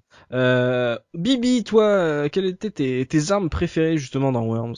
Bizarrement, c'est bon pour comme la plupart du, des gens qui, qui, qui, ont, qui en ont parlé ici, c'est bien sûr euh, banane, sainte grenade, la core ninja que j'aimais beaucoup parce que au début je trouvais ça nul à chier parce que je n'arrivais pas du tout à contrôler. Puis après, euh, après quand tu quand tu y arrives, tu fais ah c'est génial, j'ai réussi. Puis après tu tombes de l'eau, tu fais ah bah c'était sympa. et, et puis là après bon t'es t'es moins content, mais surtout l'arme que je, je préfère au- le plus, bah, c'est l'arme de base, le bazooka. En fait, parce que je me dis que le bazooka, quand tu le, le maîtrises réellement, que tu prends en compte le vent notamment, tu Mm. peux faire des trucs de fou. Et, et, et c'est assez incroyable de balancer en fait le, le- la roquette du bazooka en l'air et de te dire bon si j'ai bien calculé, normalement avec le vent, ça va retomber entre les deux verres ennemis et ça va les faire exploser. Et là, quand tu arrives à faire ça, c'est juste un, plaisir incroyable parce que tu te dis j'ai réussi à maîtriser cette arme. Ça veut pas dire que tu vas la maîtriser au tour suivant parce que t'as ça. toujours ce, ce petit côté aléatoire, tu vois, qui, qui est Mm. là où tu sais jamais réellement si tu vas maîtriser ton, ton tir pour la, la prochaine manche. Et, et c'est vrai que je trouve que le bazooka, si on le maîtrise bien et si on arrive vraiment à, à utiliser cette arme comme il le faut, c'est vraiment pour moi l'arme qui fait le plus de dégâts ou en l'occurrence qui peut vraiment être décisive, surtout quand tu te restes peut-être que deux ou trois verres en l'occurrence. Oui, et en plus, je pense que le bazooka, c'est peut-être la seule arme dans tout Worms où si tu l'utilises bien, t'as le respect des mecs que t'as buté. Ouais. Tu vois, le gars il fait, ok, respect, j'avoue, j'avoue. Ouais. Sur les Ouais, autres c'est armes, c'est pas possible. C'est comme c'est comme disait Bibi avec la, la grenade avec euh, le, le gars qui l'a affronté. C'est c'est vrai que le bazooka et la grenade, quand tu la maîtrises, le, autant les autres t'as une énorme part d'aléatoire, donc euh, tu peux pas avoir du respect de la part des autres joueurs. Alors que quand tu maîtrises ce- ces deux armes-là, tu tu vois, tu tu sais que euh, voilà t'es t'es t'es fort et les autres peuvent que le reconnaître et s'incliner devant toi quoi. Ce qui est rigolo, c'est quand tu réussis à tuer justement avec des, des items qui sont pas des armes, parce qu'on a parlé justement des, des différentes armes, mais tu as aussi les, les items, les accessoires qui sont là, à la limite, pour permettre à ton, ton verre de se déplacer plus facilement ou moins facilement suivant comment tu le contrôles. Et ce qui est rigolo, c'est quand tu réussis justement à toucher, à blesser des, des, des ennemis euh, de manière un peu involontaire grâce, grâce à ça. quoi. Le... J'ai le souvenir, enfin, on parlait de la corde ninja, c'est vrai que quand Oui. tu réussis à la contrôler, tu peux faire de, de beaux mouvements avec. Tu as un peu le, la variante de la corde ninja qui permet de déplacer rapidement, mais qui est autrement plus aléatoire que le jetpack. Le nombre de fois où tu, tu, tu, tu planifies ton coup, où tu dis tiens là je vais m'envoler, je vais aller déposer la mine, et puis après je vais repartir avec le jetpack. Sauf que le contrôle est tellement chelou que finalement tu t'en vas, tu envoies ton, jet, ton, ton verre dans la flotte, et si possible, tu as cogné un autre, un, autre, un autre et tu l'as fait tomber également. Donc finalement c'est ça qui est rigolo, c'est quand tu réussis, à... enfin quand tu réussis, de... non, quand tu réussis pas en fait, quand tu l'as pas fait l'air sympa de jouer contre toi. hein. c'est c'est du- en fait, il joue contre lui-même. Toi, tu prends aucun plaisir parce qu'en fait, il se tue tout seul. Là, C'est ouais, ça. mais- c'est ça, mais le truc, c'est ça, et je trouve ça rigolo, c'est que avec les différentes itérations de Worms, finalement, ils ont rajouté de plus en plus d'items, et je suis tout à fait d'accord avec Bibi quand il dit que finalement, bah, les armes de base comme les grenades, le, le bazooka, sont, elles sont largement suffisantes finalement pour faire pour faire une partie. Mais c'est quand tu te lances dans un défi d'utiliser les, les autres items de manière autrement plus moins talentueuse, et quand tu réussis à faire quelque chose, tu dis waouh, je suis fier. Bon, ça arrive pas souvent, mais t'es fier quand même. Oui, c'est ça. Euh, toi, mon bon Gerfo, euh, tes armes préférées? Euh, moi, j'aime j'aime beaucoup les, les, les petites armes de base améliorées, style euh, le Uzi, le fusil, enfin, tu sais, les petits, les petits trucs sympas parce que t'en as toujours à profusion en général dans les parties. Tu te règles ça pour qu'il y ait toujours un petit peu de choix, donc euh, voilà. Mm. Euh, le napalm. Moi, j'aime beaucoup le napalm comme euh, comme euh, J'aime l'odeur du napalm, petit le matin. Ouais, voilà, c'est c'est un petit peu mythique aussi, il faut dire ce qui est. Il y a ça, c'est ça, c'était vraiment cool. Euh, après, c'était pas des bonnes armes, mais tout ce qui était basé sur les taupes me faisait euh, me faisait beaucoup rire. Parce que tu sais, tu- quand tu réfléchis, voilà, c'est toujours dans le délire des trucs. C'est des vers qui ont domestiqué des taupes de combat et qui traversent le champ pour aller euh, buter Des l'ennemi. taupes C'était- qui mangent des vers à la base. Hein. Oui, oui, mais ça ne me choque pas. Oui, mais justement, c'est le côté, ça, ouais, c'est ouais, ouais. euh, ma super, c'est mes super vers de terre qu'on qu'on dominé des taupes, quoi. Tu vois, c'est normal, quoi. voilà. De manière générale, euh, de toute façon, tout est plaisant. Je pense que ce qui est bien, c'est quand tu joues un peu avec les règles et que tu te limites à un set d'armes restreint. Et c'est là où tu vois toute la toute la richesse du jeu, c'est que ça, ça passe bien en général. T'as, même quand tu fais des défis sur des, des armes limitées ou des armes à la con, plus tu prends des armes aléatoires, mieux ça passe. Ou quand tu te fais le, le set construction avec les poutres, tu sais, Oui. où tu commences à dire, euh, allez, maintenant on va remodifier le terrain, enfermer un gars avec des poutres autour de lui pour qu'il puisse pas jouer à son tour. C'était, moi, c'était un truc qui me, qui m'éclatait Ouais, pas mal. Ça, c'est pas mal, ça. Tu tu fais, bon alors attends, je suis sûr que si je te coince là dans un endroit, ça va, tu, tu vas être emmerdé après pour jouer, ça, ça va être très drôle. Il sera obligé de se téléporter et de perdre un coup. Mm. Mais moi, Par je faisais exemple. ça avec mon, avec mon dernier, euh, je prenais un verre, que je, je prenais le chalumeau, je faisais faire un trou, puis je mettais une poutre en métal euh, à l'entrée, histoire de me dire, bon, il y aura peut-être un dernier, vu qu'à la fin, à la fin, bon, c'est fini, hein, tu, Et après, le mec, il faisait que des appels aériens. c'est ça, c'est exactement ça. Dégouillez-moi tout ce qu'il y a dehors, s'il vous plaît. Moi, avec les poutres, je faisais le contraire, je faisais l'entonnoir. C'est-à-dire que comme j'étais très nul pour lancer les, les grenades, bah, je faisais avec mes poutres, Oh. je faisais une espèce d'entonnoir, comme ça, quand les grenades tombaient, elles rebondissaient, parce qu'on n'a pas dit, mais c'est vrai qu'il y a des armes comme les grenades où on peut régler le temps d'explosion et leur, euh, leur, euh, l'intensité de leur rebond. Et forcément, quand tu jettes ta, ta grenade, qu'elle rebondit n'importe comment et qu'elle termine hors de l'écran, t'es un peu vert. Donc moi, avec mes, les- avec les, euh, Oh, ah, j'ai pas fait exprès en plus. celui-là. merde, tes meilleures blagues, tu les fais pas exprès. Mais voilà, moi, avec les poutrelles, bah voilà, je faisais un petit entonnoir, comme ça, je me disais, bon bah là, au moins, je suis sûr que la grenade, elle va tomber où je veux. Ouais, c'est ça. Et pendant ce temps-là, te- l'autre verre a eu le temps de faire 14 km Voilà. loin de, de- loin de toi. Voilà. Et on sait pas pourquoi, il y a un entonnoir en plein milieu de la map. Bon, c'est une idée. Euh, moi, mon arme préférée, tiens, on en a pas encore parlé, et c'était aussi l'arme préférée de mon frère pour une bonne raison, c'était qu'on était tous les deux fans de Retour vers le futur 2. C'était la batte de baseball. Forcément, tu avançais tout doucement, tu te mettais au bord de la falaise, et à chaque fois qu'on sortait la batte de baseball avec mon frère, on avait le même réflexe, on disait batteur à la frappe.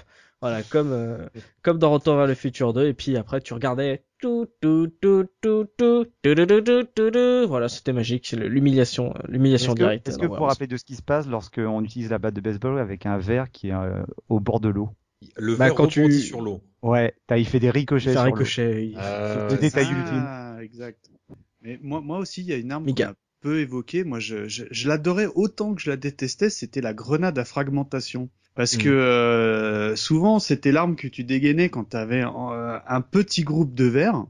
Mm. Parce que bah, elle explose un peu partout. Et si tu euh, la places bien comme il faut, elle peut faire du dégât vu qu'il y a plusieurs euh, explosions, donc plusieurs euh, de- dégâts. Mm. En revanche, elle était très très dure à manipuler parce que euh, je- autant le bazooka, je trouvais qu'il y a un moment t'arrivais un petit peu à le, à le maîtriser, autant la grenade, je sais pas, j'ai jamais réussi. Et, c'était pas rare que au final, c'est, tu, tu sois autant euh, abîmé que la personne que t'as souhaité euh, euh, tuer, quoi, tu vois. Mm. Donc euh, moi je l'adorais parce qu'elle faisait du dégât et ça faisait vraiment des explosions en chaîne.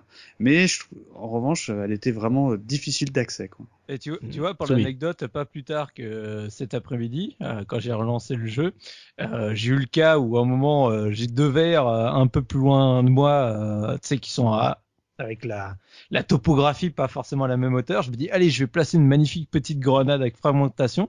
Je la lance. Je la vois, elle va tomber magnifiquement. Je fais magnifique, super. Et quand ça explose, en fait, ça a touché partout autour, sauf les deux verres. Ah oui, c'est horrible ça. Et, et là, tu dis, mais mon Dieu, parce que tu passes au moment de l'excitation pure en disant, j'ai réussi mon lancer à. Euh... C'est ça. C'est comme le missile à tête chercheuse. Hein. Oui, tu dis tiens le missile à tête chercheuse, il va forcément aller chercher le verre qui est planqué et tout. Et puis en fait tu, tu sélectionnes le verre et tu te dis allez je lance mon missile. Et puis bah 9 fois sur 10 ton missile il termine comme une merde contre un, un morceau de Ou alors il revient sur toi. Oui, Mais, c'est euh, ça. mais- Vous savez bien jouer les gars. Mais il y a une, y arme, y a- une qui reste très intéressante. Et mais après il y a un truc qu'on n'a pas dit, c'est que sur l'évolution des épisodes, elles font pas forcément les mêmes dégâts parce que lorsque j'ai rejoué au tout premier Worms, moi c'est vrai que du coup avec l'habitude d'Armageddon, bah, a- j'ai pris des armes, euh, les- mes, mes armes préférées, mes armes habituelles, et je me suis rendu compte qu'elles avaient pas forcément les mêmes impacts sur les verres et sur le décor. Moi par exemple, il y a une arme que j'utilise beaucoup, ça reste le shotgun parce qu'elle a l'avantage de pouvoir proposer deux, deux tirs par euh, par tour. Et en gros, dans Armageddon, elle fait euh, 25 de dégâts quand tu réussis à viser, à, tirer sur un verre, quoi. Et ce qui est intéressant, justement, avec cette arme-là, c'est de pouvoir l'utiliser peut-être pas forcément pour blesser un verre, mais simplement à la limite pour le faire tomber ou pour le pousser sur une mine, comme euh, comme Soubi le, disait au début, et pour essayer, ouais, rassembler, Rassembler les verres pour le tour suivant. Ça, c'est, euh, c'est ouais, puis- euh, et puis provoquer une réaction en chaîne. Si tu réussis à tuer un verre, quand le verre meurt, Oui, bah, il va, il va exploser. Alors si en plus à côté t'as d'autres verres, bah tant mieux, quoi, ça fait encore des dégâts. Donc euh, c'est finalement, les, les- c'est vrai que les armes comme les grenades et le bazooka, ça reste les euh, les plus faciles à utiliser pour pour le pour le noob. Mais après, lorsque tu commences vraiment à, j'allais dire gérer, quand tu connais quand tu connais vraiment bien le jeu, il y a vraiment des petites armes qui sont intéressantes euh, stratégiquement, si on peut Non, dire. mais a- C'est vrai. Après, il y a un point Oui. important euh, qu'on a qu'on n'a pas précisé depuis le début dans le gameplay, c'est que en fait, le bazooka et la grenade, c'est aussi les deux seules armes en illimité. Mm. Euh, enfin, en tout cas, vraiment au départ dans les armes euh, violentes. Et, et il faut pas oublier, ouais, que le, dans Worms, en fait, t'as en fonction déjà, ce qui est vachement bien, c'est que tu peux quasiment tout paramétrer dans Worms, dans les parties. Donc, euh, comme on disait, que ce soit le timing que tu te laisses, euh, la, les armes, comment elles vont être distribuées pendant la partie, euh, les verres, combien t'en mets sur l'écran, etc. Tu peux vraiment quasiment tout configurer.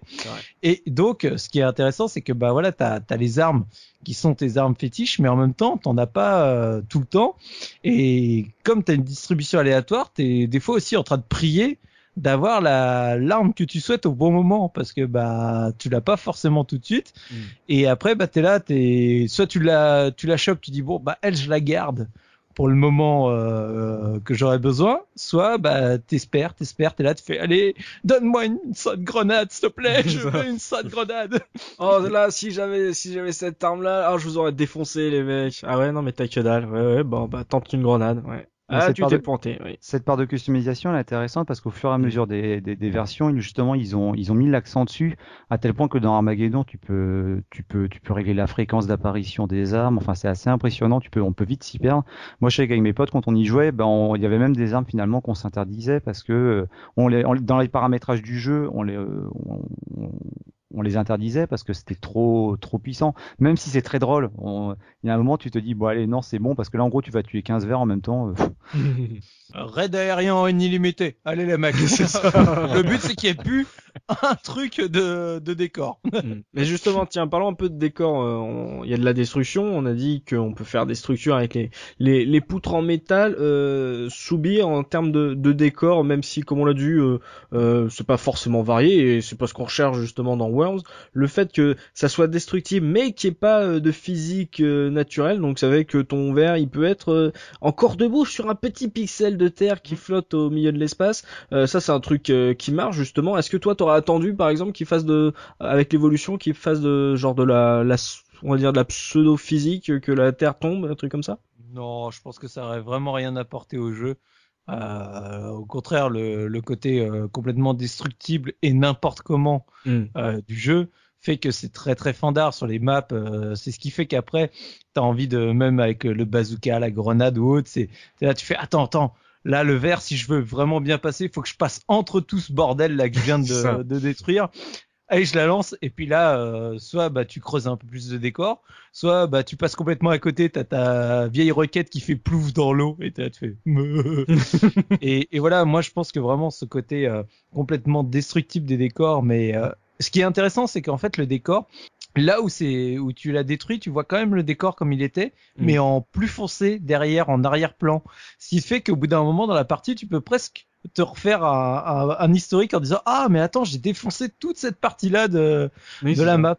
Et, et ça, j'ai toujours trouvé ça très rigolo. Et donc, euh, ouais, le, le côté où il suffit juste que tu aies un tout petit morceau de terrain à peine perceptible euh, qui te fait tout foirer, c'est très drôle. Euh, le fait que tu puisses planquer ton verre à des endroits complètement incongrus, Mm. je trouve ça excellent aussi. Donc voilà, moi je pense que au contraire, et vouloir y mettre plus de réalisme euh, aurait enlevé énormément de fun qu'il y a euh, dans, dans le côté délirant des, des maps, quoi. Il y a un truc sur les décors, je, je crois pas qu'on l'ait dit, c'est que dès le premier, euh, on parle les environnements, c'est vrai qu'il y, a- il y a toutes sortes d'environnements au niveau des décors, du plus sérieux au plus délirant, mais il y a quand même un truc, c'est que les, les, la structure des niveaux est générée aléatoirement.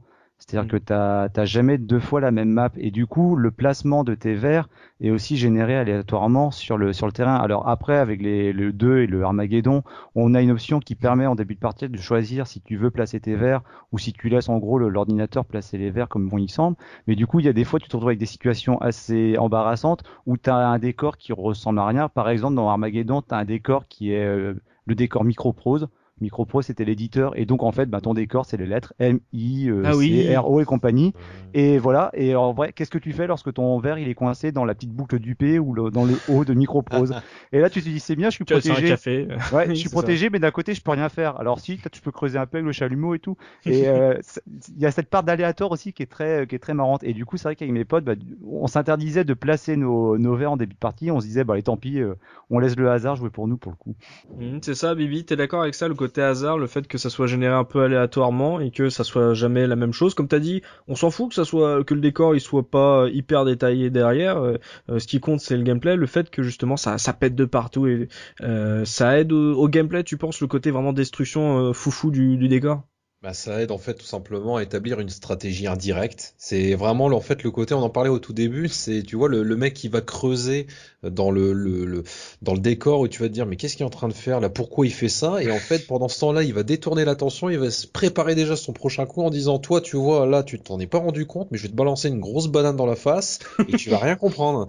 Et en fait c'est ça aussi, c'est utiliser le décor pour vraiment faire quelque chose sur l'instant, sur le moment en essayant de creuser encore plus, en faisant tomber le, verre dans l'eau ou quoi que ce soit. Et, je trouve que ça, c'est, quand même super intéressant. Fallait y penser, de l'utiliser comme ça le décor. Puis il y a bien sûr avec les, bidons qui peuvent exploser à côté, les mines, pareil, les, mines en te disant, bon, la, mine, normalement, si elle rebondit un petit peu, peut-être qu'elle va passer de l'autre côté et puis ça va exploser à ce moment-là. Et tu te dis que ça, vraiment, c'est, quand même bien étudié. Et puis bon, ce- cette gestion aléatoire de justement de la construction du, du décor et tout ça, c'est bah, c'est bien pensé en fait. C'est le décor fait partie intégrante du gameplay de, Mm. des Worms parce que justement on en profite, on l'utilise aussi, soit Mm. pour que ce soit du, du vrai bonus pour nous, et parfois on se dit bon bah finalement quand on se retrouve dans le petit coin, tu vois le, le petit coin de terre euh, en bas à gauche, tu pries juste que euh, on te laisse tranquille, mais en même temps tu te dis je peux rien faire parce que là bah tu ne peux absolument rien jeter ou quoi que ce soit. Surtout si tu te bats avec des que des bazookas ou que des grenades, tu fais bon bah là je suis je ne peux rien faire, je suis bloqué. C'est ça. Que tu peux être pris au piège parce que bah, par défaut, euh, tu as également un temps limité sur la partie, donc tu as un temps limité pour le tour Ah, de ton verre. J'allais parler de ça. Et voilà, et t'as un temps limité alors que tu peux paramétrer, mais quand euh, tu arrives au bout de ce compte à rebours sur l'ensemble de la partie, tu as des événements qui peuvent se, se, dé- euh, se dérouler. L'événement de base, ça peut être bah, le niveau de l'eau qui monte. Mm. Donc du coup, ton petit verre qui était bien protégé en bas, qui peut, être- ça peut être une stratégie en effet. J'en ai parlé tout à l'heure. Tu mets ton verre dans la terre, comme ça les autres peuvent pas venir t'attaquer. Mais ah ouais, mais d'un côté, si t'es en bas et que le niveau de l'eau commence à monter, bah en gros, les vers qui sont au sommet, ils ont peut-être plus de chances de survivre. Euh, t'as as des événements comme ça. Enfin, c'est pas aléatoire, c'est c'est choisi en début de partie, mais qui font que finalement, t'as pas une stratégie qui est plus euh, plus viable qu'une autre quoi. Mm, Exactement. Il y a une pluie de météorites aussi, il me semble, non? Un truc comme ça? Ah ouais, il y a également une, le virus qui met tous les tous les euh, tous les vers à Ah 1 oui. en point de vie. Ça c'est beau ça. Voilà. Gerfo le, le côté décor destructible et que on peut avoir par exemple euh, une caisse euh, parachutée qui tombe pile poil sur un bout de décor euh, qu'on avait oublié qui et toi tu pensais que ça allait tomber juste à côté, t'étais trop content. Euh, voilà le fait que à la fin euh, de la partie en plus du, du plaisir de s'être défoncé la, la tronche entre eux, entre nous, il y a le côté aussi, regarde le bazar qu'on a foutu dans ce décor. Euh, toi, ça fait partie du plaisir, côté un peu euh, euh, jouissif d'avoir tout, dé- tout détruit? Ah bah évidemment, je veux dire, euh, c'est c'est c'est à la fois le dé- déjà à la base, je- je- enfin c'est un truc que, que que je voulais dire à- à- avant qu'on en parle, mais c'est déjà je trouve que c'est quand même l'application de ce que fait un ver de terre de base. Il creuse des trous, tu sais, c'est con à dire. Non mais c'est- une fulgurance, c'est une fulgurance que j'ai eue en l'autre jour en, en, en, en préparant En, préparant mon bain et tout, je Mais voilà. on creuse des trous, c'est les vers, mais c'est c'est-à-dire, c'est vraiment l'application de l'idée de base poussée au maximum, quoi. C'est c'est vraiment, euh, voilà. euh, J'avais fait le lien. mais ouais, mais c'est- c'est c'est un truc con. Et en fait, ça fait un, un super gameplay derrière, puisque le, tu te retrouves à essayer de, de, de- de- d'en tirer parti pour atteindre, pour atteindre des adversaires. L'injustice, il y en a tout le temps. Euh, la caisse aussi très tentante qui tombe su- sur le bord de la carte et tu sais, tu te dis, je suis sûr que je peux descendre, la casser et remonter Je et t'arrives jamais à remonter. Et enfin, tu vois, ça c'est un truc, euh, on l'a tous fait aussi. Ce jeu est rempli de, de saloperies tout le temps qui se passent et tu fais, euh, voilà. Et le décor en fait partie. C'est une, co- une composante vraiment intégrale du, du jeu. euh, tu, tu peux pas le nier et elle est comme le reste, elle est source de frustration et source de, de, de plaisir de jeu. C'est, c'est voilà. Mais comme c'est équitable pour tout le monde, puisqu'il y a toujours un moment très rapidement où il y en a un qui en subit l'avantage ou l'inconvénient, Mm. ça frustre pas. Euh, et puis moi personnellement, je trouve que c'est quand même une prouesse. Ça, ça fait un moteur physique qui est certes totalement irréaliste, mais qui est très très bon parce que il se comporte de manière plutôt euh, logique, c'est-à-dire euh, les, les explosions sont, sont générées de manière concentrique et donc on a une belle, euh, un beau creux en forme de cercle qui, qui fonctionne bien. Enfin, il y a, il y a- plein plein de choses qui sont qui sont même appréciables du point de vue de la programmation parce que le- ça, ça permet derrière dans l'éditeur de générer des niveaux qui sont quand même euh, très très très très drôles parce que c'est vrai qu'on n'a pas parlé du thème de fond, mais souvent voilà il y a des, des décors qui sont absolument euh, ridicules quoi. Je veux dire il y a le, la casse de voiture, il y a les champignons géants, enfin voilà. et, et au début, tu commences par admirer le tableau et tu fais, ok, maintenant on va envoyer des vers de terre armés d'armes nucléaires. Vous allez voir ce qu'on va transformer la jungle en, en n'importe quoi. Et c'est, voilà, c'est, un plaisir visuel, un plaisir de gameplay. C'est vraiment, un, c'est vraiment une- un concept de gameplay qui fonctionne très très bien. Et D'ailleurs, j'ai une question là. il y a- ça, Oui, me- oui. ça, ça- ça me vient en entendant, en entendant. Genre, il faut, il y a, est-ce qu'il existe, parce que dans, dans, dans les jeux, un élément de décor ou un, qui ne soit pas destructible? Le- Euh, plafond, je crois, dans les dans les niveaux de caverne. Tu sais que t'as as deux types de deux types de, de niveaux. T'as ceux qui sont en ciel ouvert, ouais. Ouais. où, où tu peux utiliser justement toutes les armes style raid aérien, euh, napalm. Et t'en as en caverne. Il y a toujours de l'eau en bas, mais il y a un plafond. Et ce plafond est indestructible. Et tu peux dans l'éditeur te servir de cette base de, vrai, de ouais. matériaux pour faire des zones indestructibles dans ton niveau. C'est tout à fait possible. Ouais. Ouais, après tu peux faire en plus un dans l'éditeur tu peux faire un, un système de tours en fait euh, de tours de sniper avec du vent et tout euh, genre on- nous on va se mettre là et le but c'est de euh, limite du basket c'est de balancer les grenades juste au C'est bon comme endroit. Bang Bang, le vieux jeu avec les deux canons où tu Voilà. voilà, il fallait gérer tes paramètres et ça devient du Bang Bang là pour le coup, c'est exactement ça. Exactement. Euh, en termes de maniabilité, on a dit que c'est euh, accessible immédiatement ce, ce Worms. Euh, Mikado Twix, euh, euh, est-ce que c'est un, euh, toi qui as connu le 1, est-ce que c'était pas déjà un peu rigide à l'époque? Parce que on, on fait beaucoup de gaffes sur, souvent sur un Worms parce que on, on a mal dosé un saut parce qu'on a glissé, on pensait qu'on n'avait pas glissé. Toi, tu le trouves maniable ce Worms que ça soit le 1 ou, ou ce que tu as pu voir des autres? Ah non, non, pas du tout. C'était la force et la faiblesse du jeu, c'est parce que euh, euh, l'une des grandes manières de se déplacer dans Worms, c'est bah, de sauter. Et c'est pour moi, c'était un calvaire parce que le Worms, euh, bah, le ver de terre ne saute pas très très bien. C'est et il y a- connu, National Ah. Geographic. Le ver de terre ne saute pas très très bien. Aujourd'hui, le ver sauteur. les Français mentaux. Et, et euh, c'était c'était c'était marrant parce que tu euh, des fois t'avais bah quand les explosions euh, euh, nettoyaient la carte, elles étaient sous forme de cercle.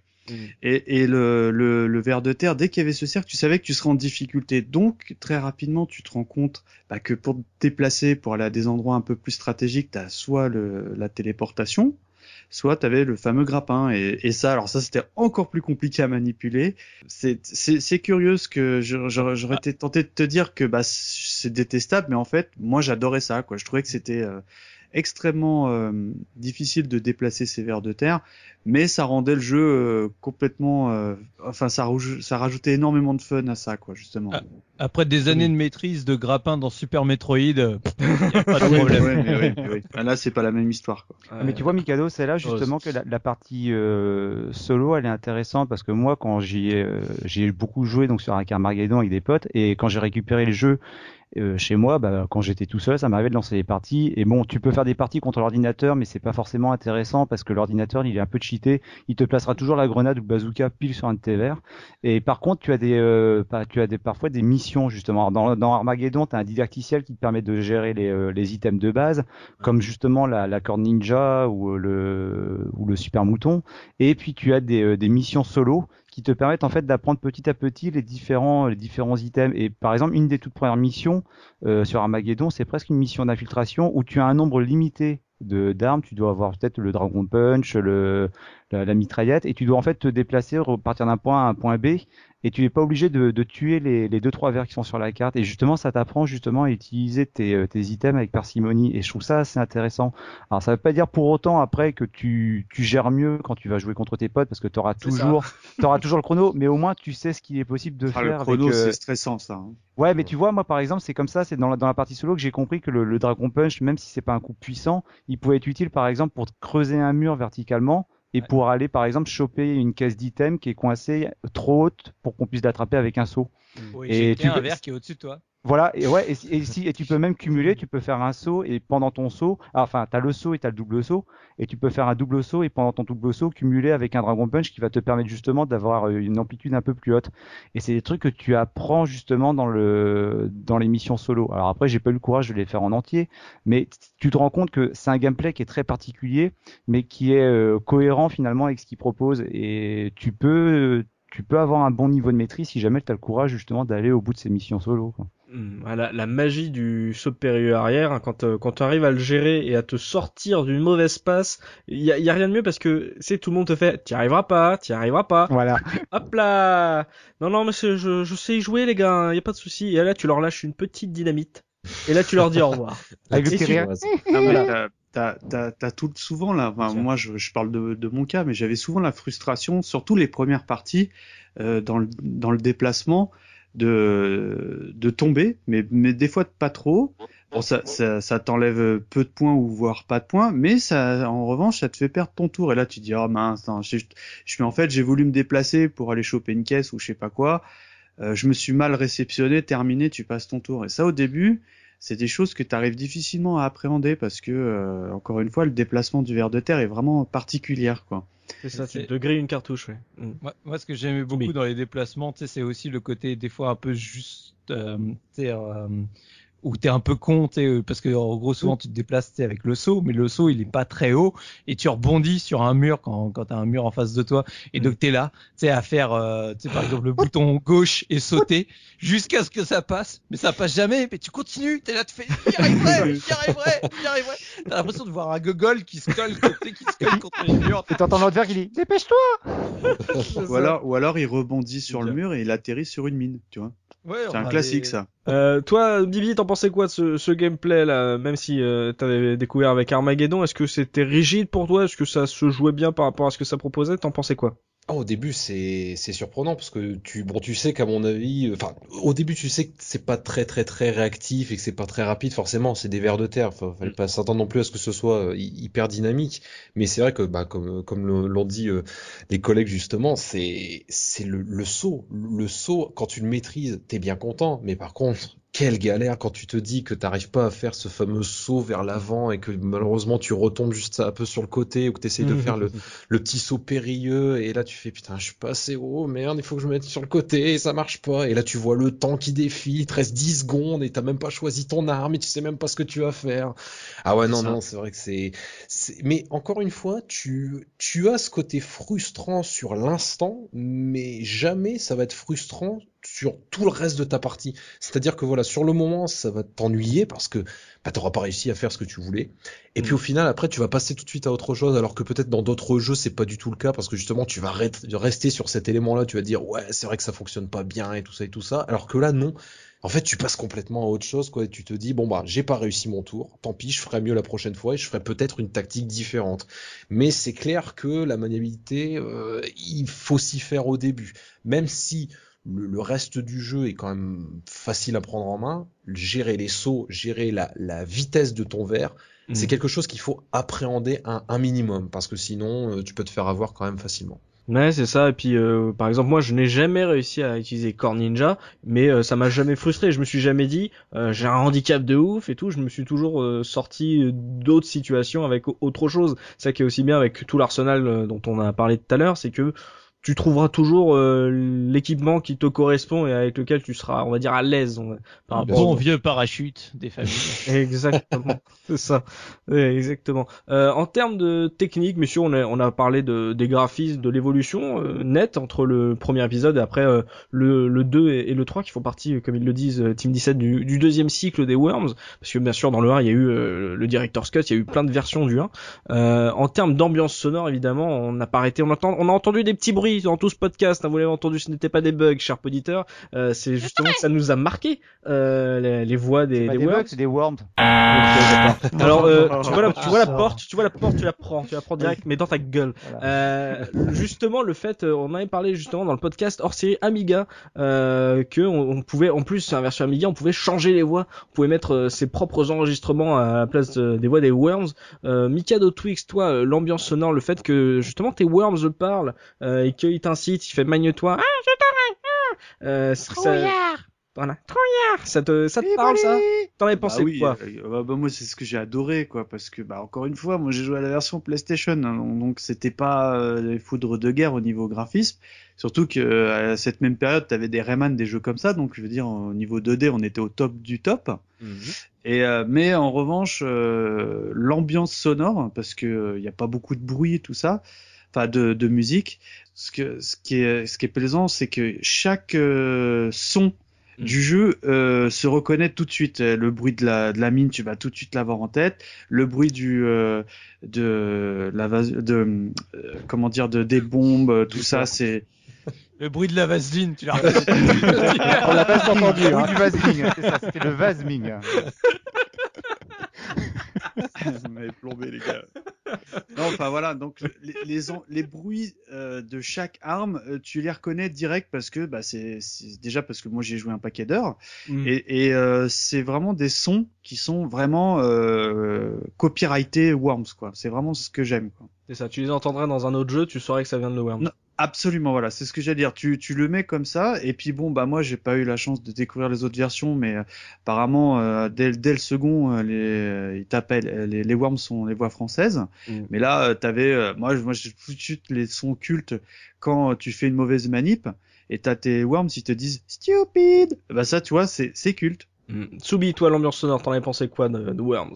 Ah bah déjà le, en version anglaise euh, dans le 1 parce que ça a beaucoup fait rigoler mais moi à partir du 2 et du Armageddon avec les VF moi je, je- sincèrement la VF j'adore. Elle me fait mais hurler de rire tellement que c'est c'est n'importe quoi. Mais ce qui est ce qui est super sympa dans Worms en fait c'est que tu t'amuses presque aussi à écouter dans les autres langues voir ce que ça donne euh, parce que c'est c'est c'est tellement fandard c'est tellement rigolo que bah voilà c'est le tous les en fait au-delà même des des sons donc euh, des armes etc moi c'est vraiment les vers qui me font marrer quoi. C'est c'est- c'est juste n'importe quoi. C'est juste génial et c'est vraiment des sons que enfin tu sais c'est des voix digites comme on aime bien dire qui Oui. qui te marquent quoi Mm, Exactement. Euh, tiens, Gerfo, mon PC, mon PCiste de la case, euh, euh, je vais faire un rapprochement parce que là, ça, ça me saute aux yeux un peu comme toi les vers qui creusent des trous.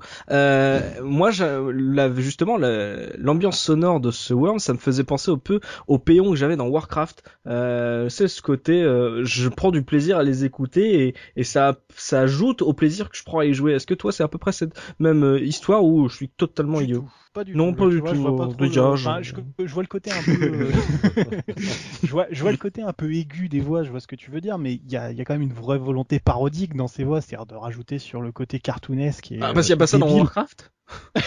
Moi, je crois pas. Ouais, c'est mais, vrai que pour toi, Warcraft, c'est une histoire de science-fiction et tout. Et Tout à fait, mais c'est un vrai scénario très travaillé avec Voilà, des voilà, qui débarquent sur une planète et tout. Voilà, Non, voilà.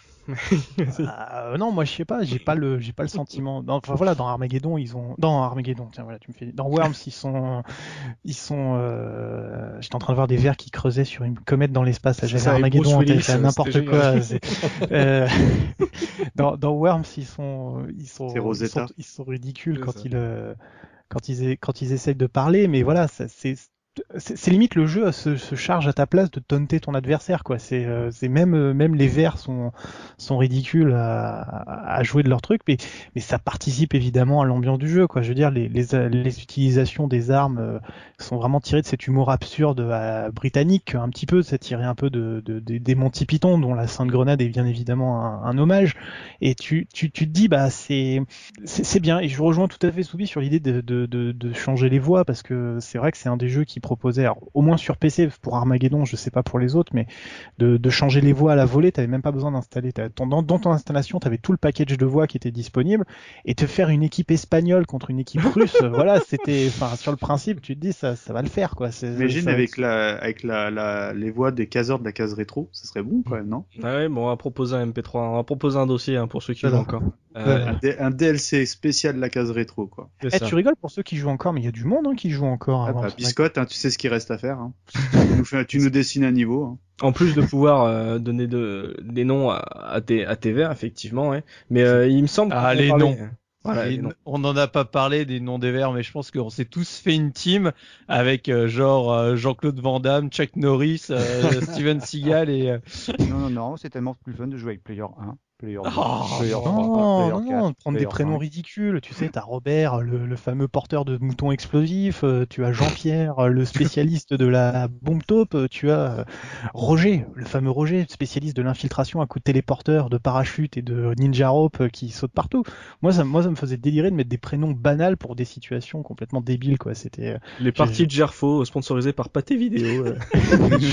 merde. C'est magnifique.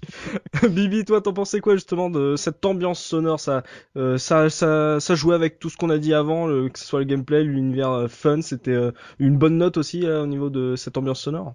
Bon, bah là, tu sais, j'ai pas grand chose à rajouter. Tout a été dit. C'était magnifique. Et c'est même encore aujourd'hui, ça l'est, même si je regrette qu'aujourd'hui, on oublie les voix françaises. Et ça, c'est, ça m'a énormément déçu avec les épisodes, entre guillemets, un peu plus nouvelle génération. Parce que c'est vrai que les voix françaises, c'était, c'était juste exceptionnel, quoi. Et c'est même la première, enfin, la première fois que tu les entends, ces voix, tu fais, non, c'est pas possible, il m'a parlé, t'as entendu, t'as entendu, il m'a parlé en français en plus.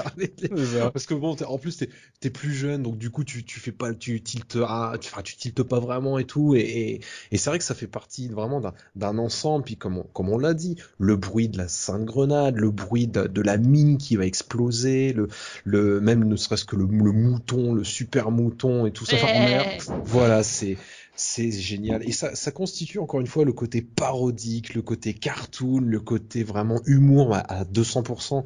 C'est que dire, c'est ben, génial. Voilà, génial tout simplement. On est dedans jusqu'au bout. C'est ça, voilà, c'est c'est un tout Worms finalement. C'est pour ça que ça nous accroche tant, c'est que euh, finalement il y a, y a, rien qui soit moins bon que autre chose. Tout est tout est parfait, euh, comme on l'avait dit euh, avant l'émission. C'est que justement quand tu arrives au niveau d'excellence, on va dire de Worms Armageddon, comment tu veux aller plus loin après? C'est euh, ce qui posera aussi euh, peut-être problème après pour Team 17, mais ce n'est pas le sujet justement de ce podcast-là. Nous on se consacre aux trois premiers. Euh, avant de passer à la revue de presse de Subikun, on va rester dans l'audio avec la rubrique du professeur Oz sur l'OST. Donc Oz, tu nous dis ce que tu veux là, professeur, sur l'OST de Worms. Alors concernant l'OST, je pense qu'on en a bien parlé. Je pense qu'en fait, on la doit en fait à un Norvégien qui s'appelle Björn Lin, et je trouve que Worms en fait, ça appartient à ces jeux qui réussissent avec à faire en sorte que les bruitages euh, occultent presque les musiques. Alors moi je te rejoins presque en Famir par rapport au parallèle avec Warcraft. Merci. C'est que t'aurais pu le dire avant, tu vois, mais... que, je me sens pas tout seul, tu vois. c'est que même si même si les musiques dans Warcraft sont très bonnes, moi dans mes parties de Warcraft, je me souvenais surtout des doublages, des bruitages plus que des musiques. Et pour Worms c'est la même chose. Quand il a fallu faire cette rubrique musicale, eh bien je me je me rappelais ouais des des invectives des, des vers, des bruits de, du mouton, de la grand-mère, de la sainte grenade, tout ça. Par contre j'avais pas de souvenir de musique. Et c'est pas qu'elle soit mauvaise, mais on n'a pas de musique vraiment dans le jeu. On a surtout des ambiances musicales. Alors, si on regarde l'évolution euh, entre les différents Worms, on voit qu'en fait Björn Lin, euh, il, a, il a été assez cohérent par rapport au design du premier Worms, qui avait un design un peu plus sérieux, un peu plus euh, guerrier, avec des musiques qui sont, bah, ouais, qui font très, ouais, on va faire la guerre au Vietnam, on va, on va faire la bataille, la bagarre, et qui, oui, avec, avec un côté un peu, un peu rock. Et quand on va vers Worms 2 et après Worms Armageddon, on se retrouve justement avec des ambiances sonores qui représentent plus justement des environnements. Par exemple, un, ton un peu oriental pour un décor de désert ou euh, simplement le bruit du vent. C'est très agréable à écouter euh, hors du euh, hors du jeu, mais par contre, on n'y fait pas forcément attention dans le dans le jeu. Du coup, ah, j'ai une petite parenthèse, le gars euh, Björnling, il a pas beaucoup de production dans le jeu vidéo. C'est un mec qui a fait pas mal de musique pour différentes choses. Quand il a fait le jeu vidéo, c'était essentiellement avec euh, avec la team euh, la team 17. Et euh, à part ça, c'est un musicien freelance qui a participé à différents projets. Il a même fait des musiques pour des téléfilms pour la télévision britannique, mais il n'est pas forcément après très connu. hormis pour les jeux de la team 17. Du coup, faire la parenthèse, si je reviens sur la sélection musicale, donc j'ai pris euh, deux morceaux. J'ai pris, pour bien voir la différence, j'ai pris un morceau qui s'appelle euh, The Good, The Bad and The Squidgy, si je dis bien mes notes, qui est tiré du, premier Worms et justement on entend bien le côté euh, rock avec les, guitares. Et après, j'ai pris un autre morceau qui n'a pas vraiment de nom. J'ai noté sur mes notes, enfin j'ai noté si, ça voilà, ça représente un peu l'ambiance musicale du bord de mer. On entend un peu le vent, un peu un peu la mer. Euh, ça il y avait, il y a un côté Deus Ex dans ce, dans cette musique. Ne me demandez pas pourquoi. oh D'accord, bah on va s'écouter ça. On se retrouve tout de suite après pour la revue de presse de Subikun.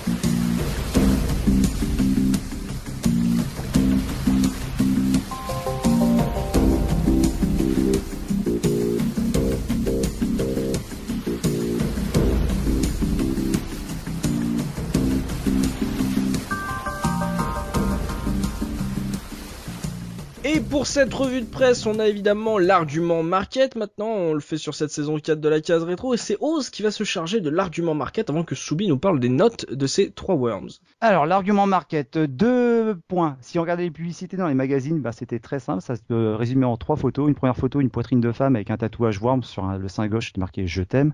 Oh, La deuxième Dieu. photo, un Oh. point où il était marqué Worms avec chaque lettre sur les doigts. Il y avait même un cinquième doigt, bah non c'est le pouce où il est marqué Je te hais. Et la cinquième image où tu vois le vert guerrier où il est marqué Je te tue. Voilà, je t'aime, je, te- euh, je te hais, je te tue. Et tout simplement, si on regarde le pauvre argument marketing qu'on trouvait derrière la boîte du, euh, du jeu, ça se résumait en trois points. Jeu spectaculaire pouvant rassembler jusqu'à 16 joueurs, c'est le must de la décennie en matière d'événements social. Plus de 4 billions de niveaux d'action d'arcade incroyables.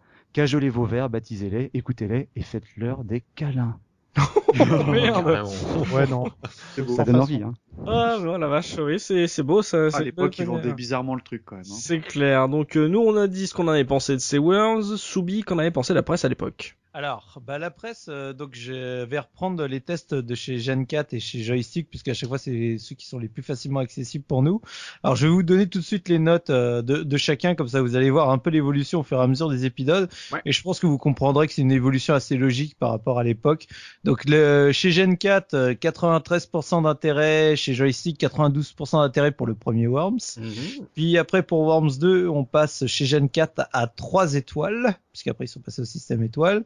Chez Joystick, on est à 80% d'intérêt pour les non Wormsisés et 65% d'intérêt pour les Wormsophiles.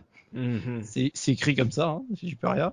Oui. Et après chez Armageddon, on arrive du coup à 2 étoiles chez Gen 4 et chez Joystick, on est à 85% d'intérêt à plusieurs et 70 tout seul. Donc voilà, donc c'est plus les épisodes passent et malheureusement plus les notes sont basses, mais qui s'explique uniquement par le fait que, en fait, dans les tests, ce que ce qu'on lit, c'est que bah en termes d'évolution, euh, gameplay, euh, technique, etc.